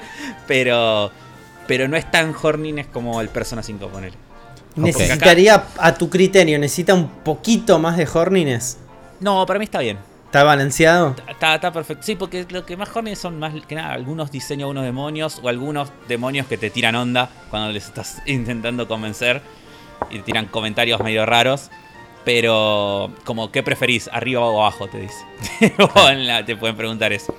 Eh, pero no, pero está bien. Pasa que acá eh, en Shin Megami Tensei 5 están muy preocupados por el fin del mundo y, y coso y, y la Y invasión de demonios poco, como, claro. como para estar ocupados en coger. Claro. En cambio, en Persona 5 están más en el colegio, están en, están en otra. Están en otra movida. Eh, Rodrigo Corte dice: Hola chicos, gran programa. Afro hablas de RPGs con sistemas complejos. ¿Cuáles te parecen? Por escucharlos y ver la guía de Game Boy Advance me envicié con Fire Emblem. Jaja, saludos. Eh, no sé, no se me ocurre ahora, pero hay RPGs con sistemas complejos. Como que ahora no se me ocurre un ejemplo de cuál puedo decirte que es bien complejo. Claro. Pero sí, bueno, eh, Xenoblade me parece más complejo. Bueno, el Tensei 5. Xenoblade Chronicles. Tiene como un poco más de complejidades. Pero sí, tendría que pensarlo. Ilgado dice, aprende a hablar español y después te damos un premio. Banco. Eso le dijimos a Giancarlo Espósito en el, en el episodio anterior. Matt Max dice, buen episodio muchachos, me quedó la misma sensación de que de Afro al describir el tráiler de Smash de Warner, como que hecho por encargo, casi como el de PlayStation. Esperemos que no termine igual. Ángel Pereira dice, hola, muy buen programa, tal vez alguna vez hablaron del Breath of Fire 4 en Play 2, una joyita, de Capcom en ese tiempo. No Eh, hablamos de no. juegos de PlayStation. No, solo sí solo tenemos- de Xbox. Solo Solo de Xbox y Nintendo. porque Eh, sí, solo, solo de de, Xbox. solo, solo de Xbox porque nos pagan. Este. y de Nintendo. Que no nos que paga. Así que si Sony quiere poner plata... Bueno, Claro, que ponga la tarasca. qué No, fácil. pero sí hay una cartuchera de Breath of Fire 1 o el 2. Creo que los me dos. Exactamente, uno y dos. Bob Roquinho. El Melty Blood está basado en Tsukihime, que es de los creadores de la saga Fate, Stay Night y todo eso. Entonces tiene buen grupo de fans y de paso creo que es un buen fighting. Eh, puede ser, yo sé que se jugaba bastante en la escena competitiva. Alejandro Somoza dice, no me puedo haber sentido más identificado con la reacción automática de Uli de, uy, no, no puedo. Cuando Afro le contó que las esencias del Shin Megami Tensei se gastan. Siempre es un dolor usar cosas que no se puedan reponer. Nunca me da el corazón. Eh, Mateo Abadía dice que Gotti es el Guardians of the Galaxy y Deadpool ni merece un saludo. No me arrepiento de nada. Sí, que no se arrepiente. Está bien, hay que, hay que bancarse, bancarse la parada. Borroquini después dice que Sonic en Rise es falopa hermosa, pero el video ya me enoja que la quest parece recolectar anillos. Seguro ¿Qué la quest es chota. A esta altura de, de quest de DLCs de Monster Hunter Rise, seguro es chota. Porque hasta ahora fueron todas chotas. Pero Y también- quiero ese sí. skin. Sí, sí, también deja como un diálogo dice, Monster Hunter Rise es el GOTY y no saben nada los, game- los, de, los de los Game Awards. Pero señor, usted no jugó otra cosa en todo el año. Hay remake es. y sí. ¿Y cuántas horas tendrá Bob Roquinho en...? cada vez que lo veo está jugando Monster Hunter Rise, así que debe tener... 300. mm, para mí más, eh, está, está, está a nivel Uli en Fortnite, me parece. Lo voy a buscar ahora. Ulin Fortnite es 1000. Estamos hablando de 1000. Eh, Fíjate, a ver, chequea cuántas horas tiene. Bob Roquinho en- y lo mandamos al frente en vivo. Dale, por, por fan. Porque lo queremos, hacemos esto. Sí, sí, porque nos ayudó a matar monstruos difíciles. Bueno, Eh, además. Alejandro Agostino que dice Goti, Metroid Dread porque Nintendo en el corazón. Pero el Psychonauts 2 es un juegazo de principio a fin. Y nos aclara que no es exclusivo de Xbox y es verdad porque salió en Play 4 por algún motivo extraño. Eh, Lucas Iníguez dice, buenas genios, es la primera vez que escribo, vengo de las lejanas tierras de Spotify a consultarle según miembro del programa va a jugar el Ruined King, el nuevo juego de Riot Games, los del League of Legends. Según tengo entendido está disponible en Switch, me gustaría saber sus impresiones, saludos y gracias por las horas de entretenimiento en el laburo. Yo Eh, estaba viendo recién en Steam. Y en sí. Steam está como. No sé. ver, Pará, ¿eh? porque había visto el precio. Pero me pareció, digo, qué caro este juego para lo que es. Está como ¿No? dos mil pesos, eh, me sí. parece. ¿eh? Y en, en- entonces en Switch va a estar como 15 mil. No, en la eShop Argentina estaba, estaba lo mismo. Ok. ¿Sí? ¿Este mismo precio? Es que pasa eso, cuando los juegos en Steam están caros, Escuchá. en la eShop Argentina generalmente está al mismo precio. Eh, 3.200 pesos está en, en Steam. Y 4.000 y pico de pesos la versión deluxe. Sí, sí. Si el juego está caro en, en Steam, generalmente en Switch está el mismo precio. Como No, que no, no, no no. pasa. No sé. A ver, ¿cómo se llama el juego? Yo, Ruined Ruin King. sí, de League of Legends, yo no lo voy a jugar porque la verdad que no, no, no me interesa. En Nintendo Switch tampoco. Argentina está a 2.500 pesos. Eh, Sí, más, sí. bara- más barato que en Por, Steam. por ahí con impuestos queda igual. Y puede ser, sí. Ah, Sí, yo, tengo el, el... Sí. yo, yo tengo el Steamcito. Claro, si Claro, le apagás sí, sí. el Steamcito debe quedar 2.500. Ten- Eh, tengo el número de Bob Sí, Roquini. 2000. 2000, 2000. ¿Cuántas No. horas? A ver, yo arriesgo. Tiene, Eh, mirá, te, 600, te doy una pista, te doy una pista. Tiene menos horas que yo. Uh, no puedo creer. Yo tampoco. Por eso te dejo la pista, me parece importante. Eh, entonces, 120. Juan, Eh, no- 95. Yo tengo más de 100, no puede, ten- no puede tener menos que... 120 y 95 son los números que estamos manejando. Bob Sí. Roquinho tiene 190 horas o más. En ¿Cuántas tenés vos, Zuli? 195. Wow. Mirá. 5 horas más que Bob Roquinho. En un aproximado. Contemos, la Switch cuenta las horas. A partir de las 10 horas las cuenta de a 5. Sí, Eh, raro. Entonces podría, por ahí yo tengo 191, 5, el 10, 194. Pero estamos ahí. Mandamos un saludo a Roquinho. Sí, sí. Bueno, cuestión es que no vamos a jugar este juego, salvo que nos lo envíe Riot. Bueno, claro. Porque no, no. No nos interesa mucho como para gastar plata en él. Eh, Dylan Durán dice: Gracias por dedicarme al programa. Yo fui, mas- yo fui la mascota de mi escuela. El gato de Alice en el País de las Maravillas. Bien. Cuenta como trabajo. Cuenta, Sí, cuenta. sí, porque estás en la escuela y la escuela es un trabajo. Sí, sí. Y después nos dice que eh, hablar del tráiler de Dragon Ball Z Breakers, que primero es Zulon, pudo ese gatito, sí, yo. Bien, eso ofendió a mucha gente. Afro. Sí, sí, yo Afro lo tenía claro, eh, no sé por qué me confundí con eso. Afro, Afro. Sí. Vamos, es Dragon Ball, Afro. Son los dos personajes Sí, más sí. importantes de Dragon Ball, además. Dice, como fan de los juegos y de la saga, me ofende ver este tráiler. Por último, la única compatibilidad con el Xenoverse 2 es tener personajes personalizados que usaste en toda la aventura. Aún no sé si agregarán algún poder o algo. Nada de eso, saludo. Después, Gabriel dice, gracias por otro hermoso capítulo, pero dejen de, hacer, dejen de hacerme comprar juegos. Eh, no, no, no va a suceder. Y es culpa tuya. Igual, sí, por eso, no nos podemos ser El tema de él. responsables. No, eso. no, para nada. Nosotros somos un bien. contenido Lo de que pasa- calidad. Lo que pasa en tu billetera es problema tuyo. Sí. Augusto Herrera dice, estoy farmeando mitamas en Shin Megami Tensei 5 como un cerdo. Ya en 7 horas estoy nivel 40. Me arrepiento de comprar la edición definitiva. Eso, yo no compré la edición definitiva, pero en muchos juegos, en- sobre todo en los RPGs, me re molesta eso. Que, que te viene, viste, como con ítems. eh, suele pasar mucho, que te vienen con ítems como especiales. Pero que son acá, porque tipo arrancás el juego con una espada resarpada y es como, no, rompes el juego. Es raro, Sí. sí. gracias. Es ¿Cuál raro. es la Sí, sí. diferencia de precio entre la versión definitiva y la versión regular? Eh, poca. Creo que estaba. Está 3.000 y algo la normal y 4.000 y pico la otra. Pero Está tiene, difícil, está difícil conseguirlo en físico este juego, ¿eh? ¿No está. Sí, pasando? olvídate. el, precio el precio barato en Argentina fue letal. Iba. No, pero iba a pasar, eh. Yo ya. Yo, ya, yo me lo quería comprar en físico, pero sabía que iba a estar difícil. Estos Pero juegos no, es- difíciles. no es por un tema de precio, es que no, no está entrando. No, no, sí, es que son difíciles de conseguir estos juegos. Tienen poca tirada. Son Y yo lo quiero niche. jugar, me parece que voy a tener que caer a la versión digital. Sí, boludo, entrale, muy barato. Aparte, como para. Por último, Luciano Sosa dice: Coincido y confirmo que pasear por Forza es un modo de juego válido. Lo mejor de este, en contraste con el 4, es que el tráfico no va al revés como en Inglaterra. Eso jodía un poquito, es verdad. De verdad.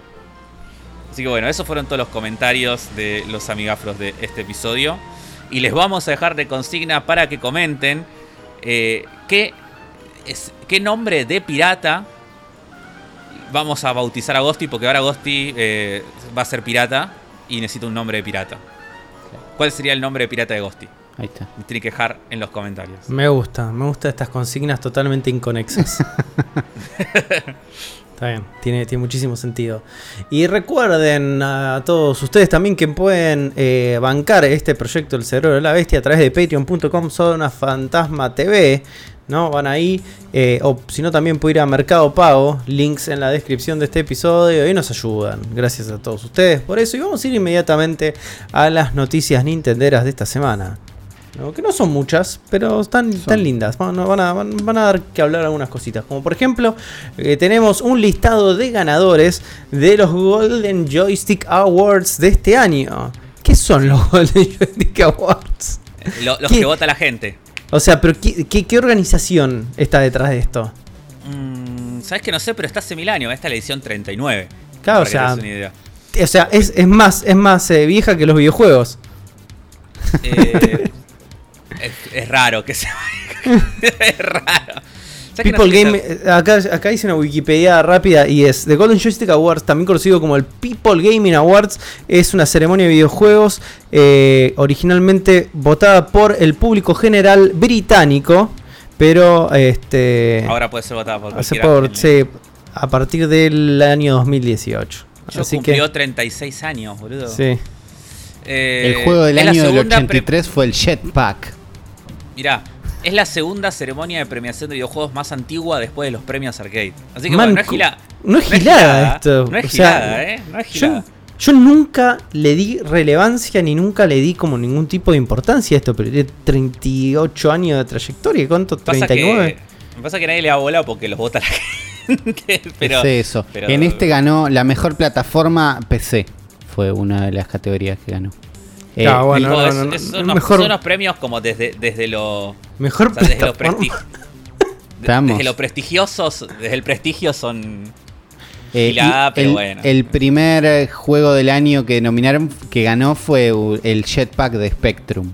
Es ese A ver. mundo también. Me, me, pará, me interesa más repasar los juegos del año de, de toda la historia del Golden No, que la noticia. ¿En sí. qué año Vamos naciste, a- Afro? Sí, 90. eh, ya estoy, ya eh, hice exactamente la misma búsqueda. Te- Tenemos una serie de años. ¿Cómo reducimos a lo importante? Naciste en los 90, tendrías que jugar el Rick Dangerous 2, que es el ganador Es el Rick en la categoría Dangerous 8 bits de Claro, Computer Game of si the Year. Ah, Console Claro, Game of the Year es el Mega Man de NES. Bien. Pasa Eh. que igual también pensemos que eh, esto antes de internet votaba sola gente de Inglaterra, con lo cual va a haber muchos juegos de Spectrum y cosas así muy, Claro. de, Claro. muy de escena indie inglesa. Claro. Vos Mira, el, ju- el juego de mi año de nacimiento, el Game of the Year de 1984 es el Night Lore, un juego de Spectrum. juegazo. eh, de, de ese juego, ese juego de última eh, play the game que eran los ex, an- lo que después fueron Rare. exactamente. Y es ese juego Con, que con los hermanos Stamper. Es un, es un Zelda, boludo. Antes, es un Zelda varios años antes de Zelda. Así que, ojo con el Nylor. Y. Uli, ¿qué año- el tuyo? Yo tengo el ganador de juego del año de 8 bits, es el de los Intocables de NES. Y el de 16 bits. malísimo. Y el de 16 bits es el Kickoff. Que tiene a Maradona barriendo a alguien. Es verdad, sí. Es así. El juego de los intocables de NES ni sabía que existía. También salió para No. Spectrum y debe ser por ahí el fanatismo. Y puede ser. Es un desastre. Pero bueno, vamos a ver el listado de los Golden Joysticks 2021, Bueno, ¿no? volvemos. Que a ver si siguen teniendo las mismas categorías también, ¿no? Como mejor plataforma y esas cosas. Sí. Pero bueno. Eh, parece que el evento fue conducido por Nolan North y Emily Rose. O sea, conocidísimos por sus roles en Uncharted. Claro. Sí, y Nolan North en, y, y Nolan North en el En- en en tres todo. cuartos de los videojuegos. en todo. Este, pero bueno, a ver, tienen categorías como mejor eh, narrativa, ¿no? Mejor best storytelling y el ganador es Life is Strange True Colors. No, yo ni cerca le pasé. Puede ser. ¿Vos lo jugaste Claro, Afro? es, es un puede No, ser. pero. No, pero no, no, no, no me parece raro que tenga una buena historia el Life is Strange. No te está bien. extraña, está bien. Ve- Mejor multiplayer, It Takes Two. La verdad me viene gustando. Lo, lo arranqué ¿Lo a jugaste? jugar. Lo ¿Jugaste arranqué, algo? Lo estoy empezando a jugar y estoy, estoy contento. Lo que más me gusta de It Takes Two hasta ahora, y es el paréntesis It Takes Two, que no tiene coleccionables. Entonces puedo ser feliz. Y puedo seguir para adelante. No tengo que recorrer al pedo. Y estoy... Es muy lindo en contraste con Alan Wake, de donde estás todo el tiempo buscando boludeces porque no te las quieres perder porque es un pedazo de una página de no sé qué. Así que It Takes Two, mejor multiplayer, tiene sentido. Mejor audio. Resident Evil Village. Parece bien. Lo, lo- lo- lo nombramos la semana pasada cuando hablamos del audio. Sí. Mejor diseño visual, Ratchet and Clank Rift Apart. ¿Qué sé yo? No sé, se ve bien, sí. ¿Qué se, se- ¿Es por eso? ¿Eso es vis- visual design? ¿Que se vea bien? No sé. Supongo. Hay juegos más lindos para mí, pero bueno. Eh, Game Expansion, o sea, mejor DLC. Mejor de mejor expansión. Sí. Eh, eh, bueno, acá es donde se empieza a caer esta premiación de- cuando empezamos a ver las categorías. No, igual Best Eh, Expansion era la isla de Ghost of Tsushima, pero nominado está Bowser Fury. Y, No, todo mal. y todo mal. no tiene chance nadie con Bowser Fury. Tipo, No, rarísimo, tipo, rarísimo. ningún- la gente que vota. bro. bueno. Mobile Gaming of the Year, un- uno de League of Legends. Best Gaming Hardware, PlayStation 5, o sea, mejor consola de videojuegos, básicamente, a la PlayStation 5. Mejor juego indie, Death's Door. ¿Lo jugaron Death's Door? Un poquito. Todavía no, me lo debo. Ok. Estudio del año, Capcom. Mirá. Fue un buen año para Capcom. Es verdad que no verdad. fue mal el año para Capcom. Fue un buen año de Capcom, sí. Sí. Mejor este, actriz o actor o performer le pusieron acá, como es Maggie Robertson, como Lady Dimitrescu Y sí. en Resident Evil Village. Y sí, man, tremendo. Breakthrough Award, o sea, eh, como el. Revelación. Sí, revelación, es verdad, es la palabra. House Marquee, no tengo ni idea qué es. Eh, parece- la gente no hizo Returnal, Eh, sí. que A ver. pegaron la vueltita, venían de Sí. hacer Next Máquina y, Venían de hacer Ah, todo los y- de Resogan, sí. y el Resogan, y de golpe dijeron, eh, che, ya está, y de- hicieron un, ¿cómo se llama? Un Battle Royale que no Dead- fue, y después sacaron Returnal y la rompieron, y, y están ahí por eso. ¿Cuenta como revelación un- una empresa que tiene más de 20 años de es que, desarrollo es que de por, ahí no, videojuegos? por ahí no es la tra- por ahí la traducción literal no es revelación, sino que breakthrough es tipo romperla entre como salir Sí, en medio de claro, porque Claro. estaban en otra liga y de golpe están sacando un Claro, sí, exclusivo se de me ocurre que puede 5. ser eso, como, claro. El- el- los que más se destacaron. Tengo unas ganas de jugar Returnal yo, la Sí, verdad, yo sinceramente, es como que. Muchas ganitas a ese, ¿eh? Best Game Community. Warframe. Final Fantasy XIV. Está bien. Está bien, la Todavía- gente está este, contenta. escuchen, escuchen esta categoría y acá es cuando se pone todo flojo de papeles. Still Playing Award, o sea, el, el juego persistente, ¿no? Como que seguimos jugándolo. Seguimos jugando. Final Fantasy, Final Fantasy XIV. Bien. Como Está bien. PC Game of the Year, Hitman, Hitman 3. 3. Acá, este, este también es como Nintendo Game of the Year. Metroid Dread, es como es una categoría sola para Nintendo. Xbox. Ah, no me gusta eso a mí. A mí un poco sí. ¿eh? Ahora, Ah, ahora que no, no, no, no. Haces competir a todos en la misma, en las mismas este, condiciones. No, está- están las dos. Están las dos. Están el mejor juego del año en cada consola y después está. el No, no me mejor gusta. juego. No me gusta eso. No me gusta. No me gusta. Igual eh, seguí leyendo porque se pone divertido esto. eh, porque- Xbox Game of the Year, Psychonauts 2. Sí, muy bien. PlayStation Game of the Year, ¿no? Resident Evil Village. Ahí ya es Esto- raro esto. Esto, esto es lo que esto demuestra nuestra teoría persistente que decimos siempre que la gente no se- la gente que juega que compra PlayStation no juega juegos de PlayStation. O sea, es la consola genérica. Por eso se compra PlayStation. El día que PlayStation pierda su pierda su estatus de ser la Play, que puede pasar en algún momento eso, eh, RIP.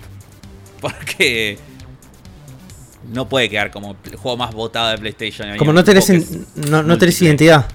No tenés No, no, identidad. por eso. Aparte teniendo, ponele eh, Rito. Los, Returnal. los- Returnal. nominados eran Returnal, Deadloop, Ratchet and Clank. Hasta ahí, hasta ahí exclusivos. Y después tenías exclusivos. Dead Stranding Director's Cut. Kena, que salió también en PC, pero ponele que era exclusivo de consola. Y Resident Evil Village, que salió en todos lados. Bueno, entre todos esos elegiste el juego menos exclusivo, porque de última Claro. el Death Stranding y el Kena te, lo- te los banco, que Sí, son sí. como exclusivos. Y sí, son PC. exclusivos de consola, ponele. Está bien. Claro, pero Ah, rarísimo. Es rari. Resident Evil Village es- ¿no, ¿no tiene versión cloud en Switch incluso? Sabes que no sé. Pero el 7 sí. Sí. Bueno, no importa. Most Wanted Game. Elden Ring. Y sí, la gente. Sí. Critics Choice Award, Deathloop, ¿no? El- el- este es el único premio que tiene. el único premio que tiene sustento. Ultimate Game of the Year, Resident Evil Village. ¿Qué sé yo? Yo me encantó a mí el Resident Evil Village, ¿eh? pero Ultimate Game of the Year. no, no, no. No sé. Me encantó igual a mí. Yo. Acá, est- estas las últimas dos categorías son fantásticas. Best Gaming uh, Hardware of All Time. Es que, ¿qué? poco serio esto. Es poco Es serio. poco serio. Es poco ¿Y serio. qué, y qué ganó? No, no, ¿quién ganó? Es más gracioso todavía. El ganador del Best Gaming Hardware of All Time es eh, Personal Computer, la PC. Como Cualquiera, dice, per- todas. dice Personal Computer. Es como, dal, pero ¿qué? Es un concepto. Y, Es- pará, pará, y el, me- y el último Mm. premio, el último premio, el Ultimate Game of All Time. el mejor juego de la historia. ¿Cuál es el mejor juego de la historia? Ay, boludo, me- te juro, me está, me, me está haciendo mal esto. Me está haciendo realmente mal. Como Ultimate Game of All Time son los premios do- 2021. En el 2019 también dieron el último Game of All Time. No, eh, lo hicieron ahora porque ¿El 2020? cumplieron no sé cuántos años. Ah, no, pero ¿por qué festejas? 39 años. Si cumplieras 50, bueno, todo bien, pero estás cumpliendo 30. ¿Por qué en el 2021 No, decís había- que vas a tener Ultimate Game of All Time? Sergio nos dio la explicación de esto en el coso, estoy seguro. No, no. No, no tiene sentido. No tiene sentido. Aparte, pará, pará, pará. Porque yo estoy viendo la lista de nominados de Ultimate Game of the, of the Year, dice. Y, esa, y, y tiene todo como un listado que tiene sentido, ¿no? Bueno, todo bien. El Ultimate Game of the All Time no está ni en los nominados. O sea que vale todo. No, no, sí, vos podés votar lo que vos quieras. Vale todo. Vale todo, sí, sí. El ganador es Dark Souls, pero es como que. ¿Qué es esta categoría? No, acá están, acá están los nominados. Los encontré.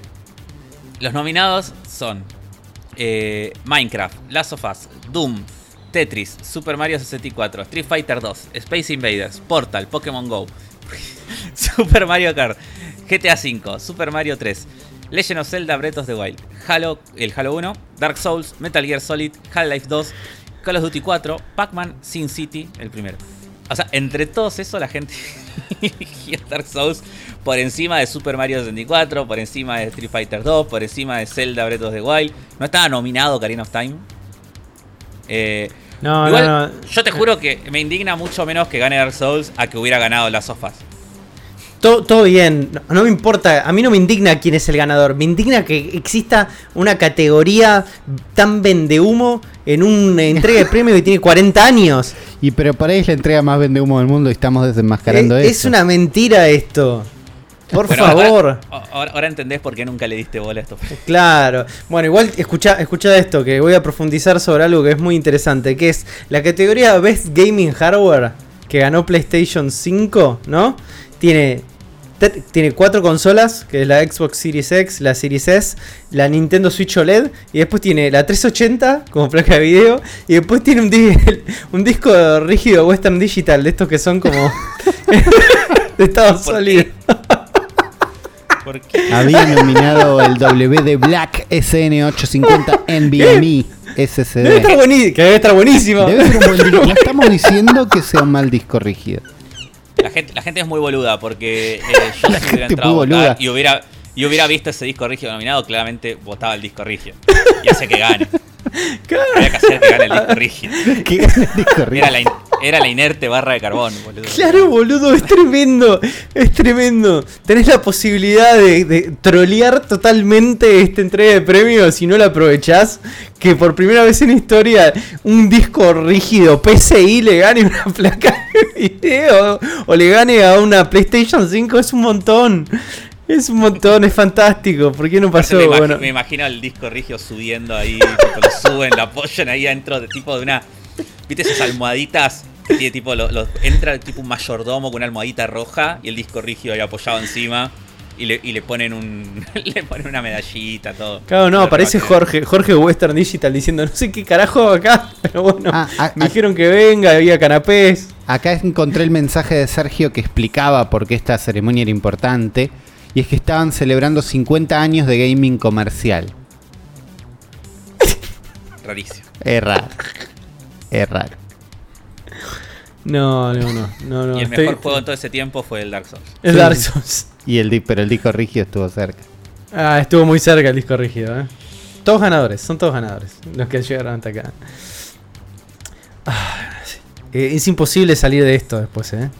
Es como, ¿cómo pasamos otra noticia después de esto? Pasamos de la siguiente manera. Gracias a la gente de Nintendo Live que nos alimenta de noticias. Como por ejemplo esta donde puedes volver a tu Nintendo Switch gigante con esta pantalla. No, no lo hagas.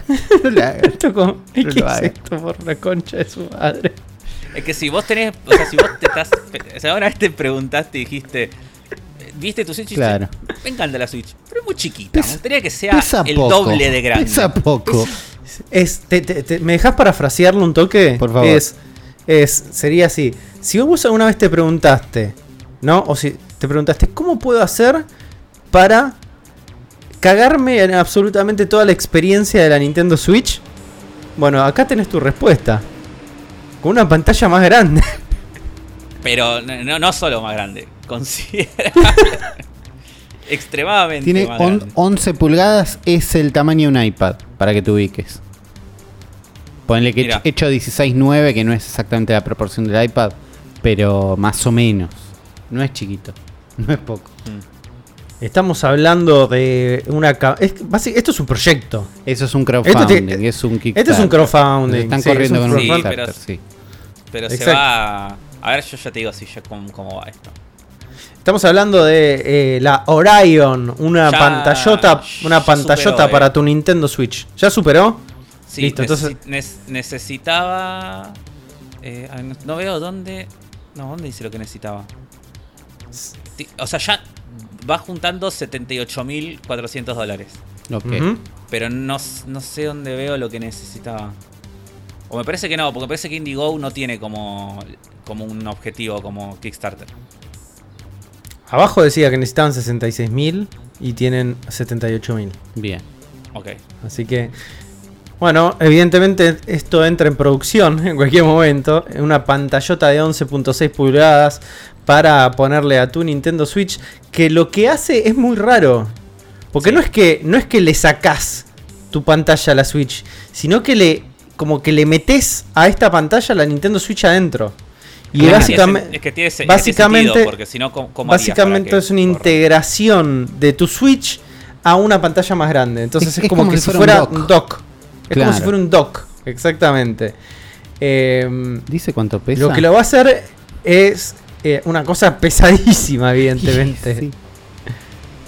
¿No dice el peso total? Y no, y claro, no les conviene. Estoy buscando. ¿Y cómo haces con la batería? ¿Cómo- Debe Tiene, tener- batería, tiene batería tiene integrada. que tener su Ah, propia o sea, batería. más, pe- más peso todavía. Tiene, tiene batería integrada, parlantes y su propio kickstand. Y lugar para encajar los Joy-Cons igual. Eh, Sí, igual te digo que, que No, pensándola. igual que nada, pero. ¿Cómo? No, no, no. o sea, usarla así portátil es horrible. Pero pensándola como eh, con la patita. Ah, en modo- como stand. En modo, por, en modo, porta, en modo portarretrato. Bueno, dicen. en Ahí- modo, ahí en modo sentido, ¿eh? portarretratos, de golpe Ahí- una cosa portátil, estás en una carpa, ¿no? Sí, ahí tiene más sentido. Porque yo estás en siempre vi la un, Switch. en un picnic. Sí. Sí, sí, y sale unos Mario Kart y se ven, ves tu auto, no como con Ah, en teoría parece que sí, si bien está pensado 100% para la Switch, se puede adaptar a cualquier otro sistema, porque tiene una salida HMI también, o USB-C, HMI o lo que sea. Eh, pero una búsqueda rápida, haciendo control F sobre la página de Indiegogo eh, y poniendo la palabra weight, peso, no aparece nada. Así que evidentemente Eh, pará, están en el. Indiegogo se ve la batería eh, y presos los quiero. No, la batería va es externa. Es- Es externa, sí. y Ah, es externa. la batería es externa y viene con un velcro para atarla atrás del coso si estás No, loco. es un- Y si no la guardás, Una la guardás en el bolsillo con un cable. Es como un. Es un. Ahí ¿Cómo se llama? Un brick. ¿Cómo se llaman estas cosas? Bueno, no importa. un Es un error. una error fuente. era la palabra que estaba buscando. Es una fuente. Es un. Sí, sí. Es una cosa espantosa. La quiero. Me gusta que exista a esta altura. No la quiero, no la quiero ni cerca. Pero me gusta No, no, yo sí, yo, yo, yo, yo sí la quiero, eh. si tuviera la oportunidad la retendría. Eh, arruina todo, Arruina todo. arruina todo, por eso la quiero. como que a, mí me gustan las cosas rupturistas que son capaces como de desestabilizar completamente todo. Está bien, Eh, era el premio al Breakthrough of the Year. Y bueno, Era por acá. bueno, Hardware of the Year era por acá, 100%. Era por acá, definitivamente. ¿Tiene un precio? ¿Saben cuándo va a salir al mercado o todavía no tiene precio esto? Yo no encontré. Eh, el, el Kickstarter, el más barato, está a 250 dólares. ¿Y eso te da directamente el producto? Eso te da el producto y una remera, creo. No, el producto y un descuento. No, el, el. No, no. El descontado. No, va a salir 300 dólares. Y en el Kickstarter está descontado a 250. Claro, O sea, cuando salga va a costar 300 dólares. está bien, pero No, si vos venís bancando este proyecto, claro. Para, para, acá, Uli, mira, Sí. si están en el. Si están en, en el coso, vean el la primera sí. foto La primera foto. del Indiegogo, que está el negro jugando. Sí. Y ahí se puede ver cómo el chabón tiene, Tiene la batería en la cintura. colgando de abajo y la batería apoyada Sí. en la rodilla. Es lo peor, es lo peor. De las peores experiencias. Es de las peores experiencias. Tiene la batería apoyada. No sos Ah. feliz, amigo, Barren. No, No sos mientas. No, pero sos feliz. Está trabajando ahí. No, no sos feliz. El primer comentario de- del artículo de Nintendo Life dice: Wow, el, el extra tamaño y el extra peso realmente gritan portable. y es la mejor manera de resumir toda esta, toda esta experiencia. Hablando de experiencias, nuestro redondel rosa favorito está nominado a un Grammy. Sí, eh, y esto, esto es medio así, pero no. O sea, una canción de Kirby eh, que se llama eh, Meta Knight's Revenge, que es eh, de, estaba en Kirby Superstar. El juego de Super Nintendo, claro. Sí, está nominada a un Grammy, pero porque en realidad lo que está nominado al Grammy no es la versión original de Super Nintendo, sino que es el cover o la reversión que hizo una banda que se llama The 8-Bit Big Band, que hizo una versión eh, de este tema. Que se las recomiendo muchísimo, la verdad que está muy bueno, no conocía esta banda, eh, lo descubrí por esta noticia. Estos chabones son una big band de jazz. O sea, imagínense una banda de jazz de muchísimas personas, una big band, eh, con Claro. todos los vientos, todo, tipo 30 personas, que hacen todas reversiones de, canciones de videojuegos en versión jazz. Eh, y esta versión de del tema de Kirby, la verdad que está buenísimo. Y estuve escuchando otras versiones, otros temas de ellos y la verdad que están todos muy buenos, así que si les gusta el jazz y la música de videojuegos, Mucho, mucho vibe en Mario Kart sí, 8 Deluxe. claro. sí, Que me pone onda, siempre sí. de buen humor. Es imposible ponerte mal humor con eso. Sí. Así que la verdad que está muy bueno. Recomiendo la banda esta. Es de 8-bit. eh, 8-bit Big Band. Medio un trabalengua decirlo. Eh, está bueno. Y están nominados a un Grammy, así que bien por ellos. Bien. Un abrazo. Un abrazo para ellos. A que- Felicitaciones. sí. A los que no les fue bien. Una mala noticia para Afro. A Neo The World Ends With You le fue como el orto. Sí. eh, Square Enix dijo que eh, tuvo underperformed expectations para el juego. Eh, no, no solamente el Words With You, sino también el Outriders, el Nier Replicant, eh, versión 1.224748713. ¿Y qué querés? ¿Qué querés, Square Enix? Ponele o sea, una ponele un nombre normal, Ponele una boludo. Y el Life is Strange True Colors. O sea, no en todo este tiempo, la verdad que estuvieron, estuvieron unexpected sales. Y yo te digo, Square Enix, este juego no lo marketinaste una verga. o sea, no, no, o sea, sacaste un juego que es una secuela 15 años después de un juego nicho de Nintendo DS y no lo marketineaste un carajo. Ajusta No. tus expectativas, Square Enix. O ajustar Está- su expectativa o marketinealo bien. Y para mí también fue un error que salga en Play 4. Este es uno de esos casos como Starlink, que tuvo que haber sido exclusivo de Nintendo Switch. Si era exclusivo era Y, mejor. haber, y exclusivo hubiera tenido más. o sea, en esos casos donde eh, haberte aliado ahí con Nintendo para comunicarlo más y darle más bola. Y la gente lo hubiera, lo hubiera respondido mejor. Una No entendés, Afro. Están poniendo todos sus esfuerzos en marketing en Triangle Strategy. Que es como su flagship 2022. Lo peor es que le va a ir bien al juego ese, boludo. Si a los anteriores les fue bien. Al Octopath Traveler le fue bien. Así que este seguramente le, le va a ir bien. También. Veremos. Se llama Estrategia Triángulo, boludo. Bueno, el Octopath Traveler se llama Octopath Traveler. Es mejor nombre. es mejor nombre Es mejor Octopath nombre. Traveler. Definitivamente. Y no es buen nombre, pero es mejor. es verdad, es mejor no. Y por último, creo que esta es la última noticia nintendera de esta semana, es que Nintendo se suma a esta campaña de críticas contra Activision. Sí. Eh, bueno, ¿quieren, ¿quién quiere contar a alguien qué fue lo que está pasando con Activision? Yo, no lo tengo tan claro, no vengo siguiendo tanto el tema, sé lo que pasó en Activision y en Blizzard con todas las denuncias y todo eso, y sé que hubo varios representantes de, la industria del videojuego que dijeron, y bueno, nosotros a partir de ahora vamos a revisitar nuestra este, eh, como participación en nuestras plataformas de los títulos de Activision y de Blizzard. Principalmente Claro. lo escuché a Phil Spencer decir eso, como diciendo, y bueno, estamos viéndolo con el equipo, a ver qué hacemos, porque realmente no estamos como eh, muy alineados con lo que proponen y nos parece una cagada todo y eh, como hay que cortarlo. Que es Claro. una decisión saludable. Lo que pasó fue que, o sea, ya, ya habíamos hablado de las eh, denuncias en Blizzard, la investigación del estudio de California, tipo todo eso. Sí, eso sí. Habíamos hablado en su momento. Lo que pasó nuevo ahora, salió todo un informe en Bloomberg. eh, que hicieron toda una investigación. No Jason Schreier, sino otras dos personas, no me acuerdo ahora los nombres. Dos periodistas que hicieron toda una investigación. En donde Pobre se periodista. reveló que eh, Bobby Kotick, el CEO de Activision, y una de las personas más nefastas desde siempre de toda la industria de los videojuegos. eh, el tipo que no, el tipo que cobra un sueldo millonario, se da bonos a él mismo, despide gente, un hijo de puta. Eh, ya tiene cara de, de- de- de ser desagradable. ¿Viste Tiene cara, que- que- tiene cara de Sí, sí, sí. desagradable, es terrible. Tiene cara desagradable, Boycottic. Y se descubrió todo este informe de que él estaba al tanto desde hace años de todas estas denuncias que habían llegado hasta él.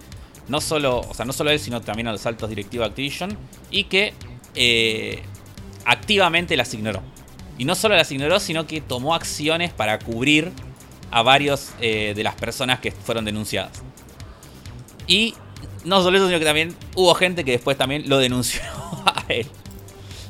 Eh, así que bueno, eh, en toda esa situación hay muchos empleados de Activision pidiendo que Bobby Kotick renuncie. Muchos accionistas pidiendo que Bobby Kotick renuncie. Eh, porque Activision, en cuanto habían salido esas políticas, había, hecho, había dicho que eh, iba a aplicar una, un- una política de cero tolerancia a las denuncias, como que era un- una parte de su cambio, ¿viste? Pero cuando llegó todo lo de Boycottic dijeron, no, bueno, pero esto pasó antes y entonces no, esto es cero tolerancia para las denuncias que son a partir de ahora. Claro, rari. To- Todo muy raro. Entonces, bueno, como que están en la situación de que hay mucha gente que quieren que lo rajen a Bobby Kotick. Eh, porque además las acciones de Activision están cayendo zarpado. Y Bobby Kotick, que no quiere renunciar, obviamente. Y otra parte la parte más empresarial y corporativa de Activision que no quiere que Bobby Kotick renuncie porque Bobby Kotick, si bien es un ser del mal, les hace ganar muchísima plata.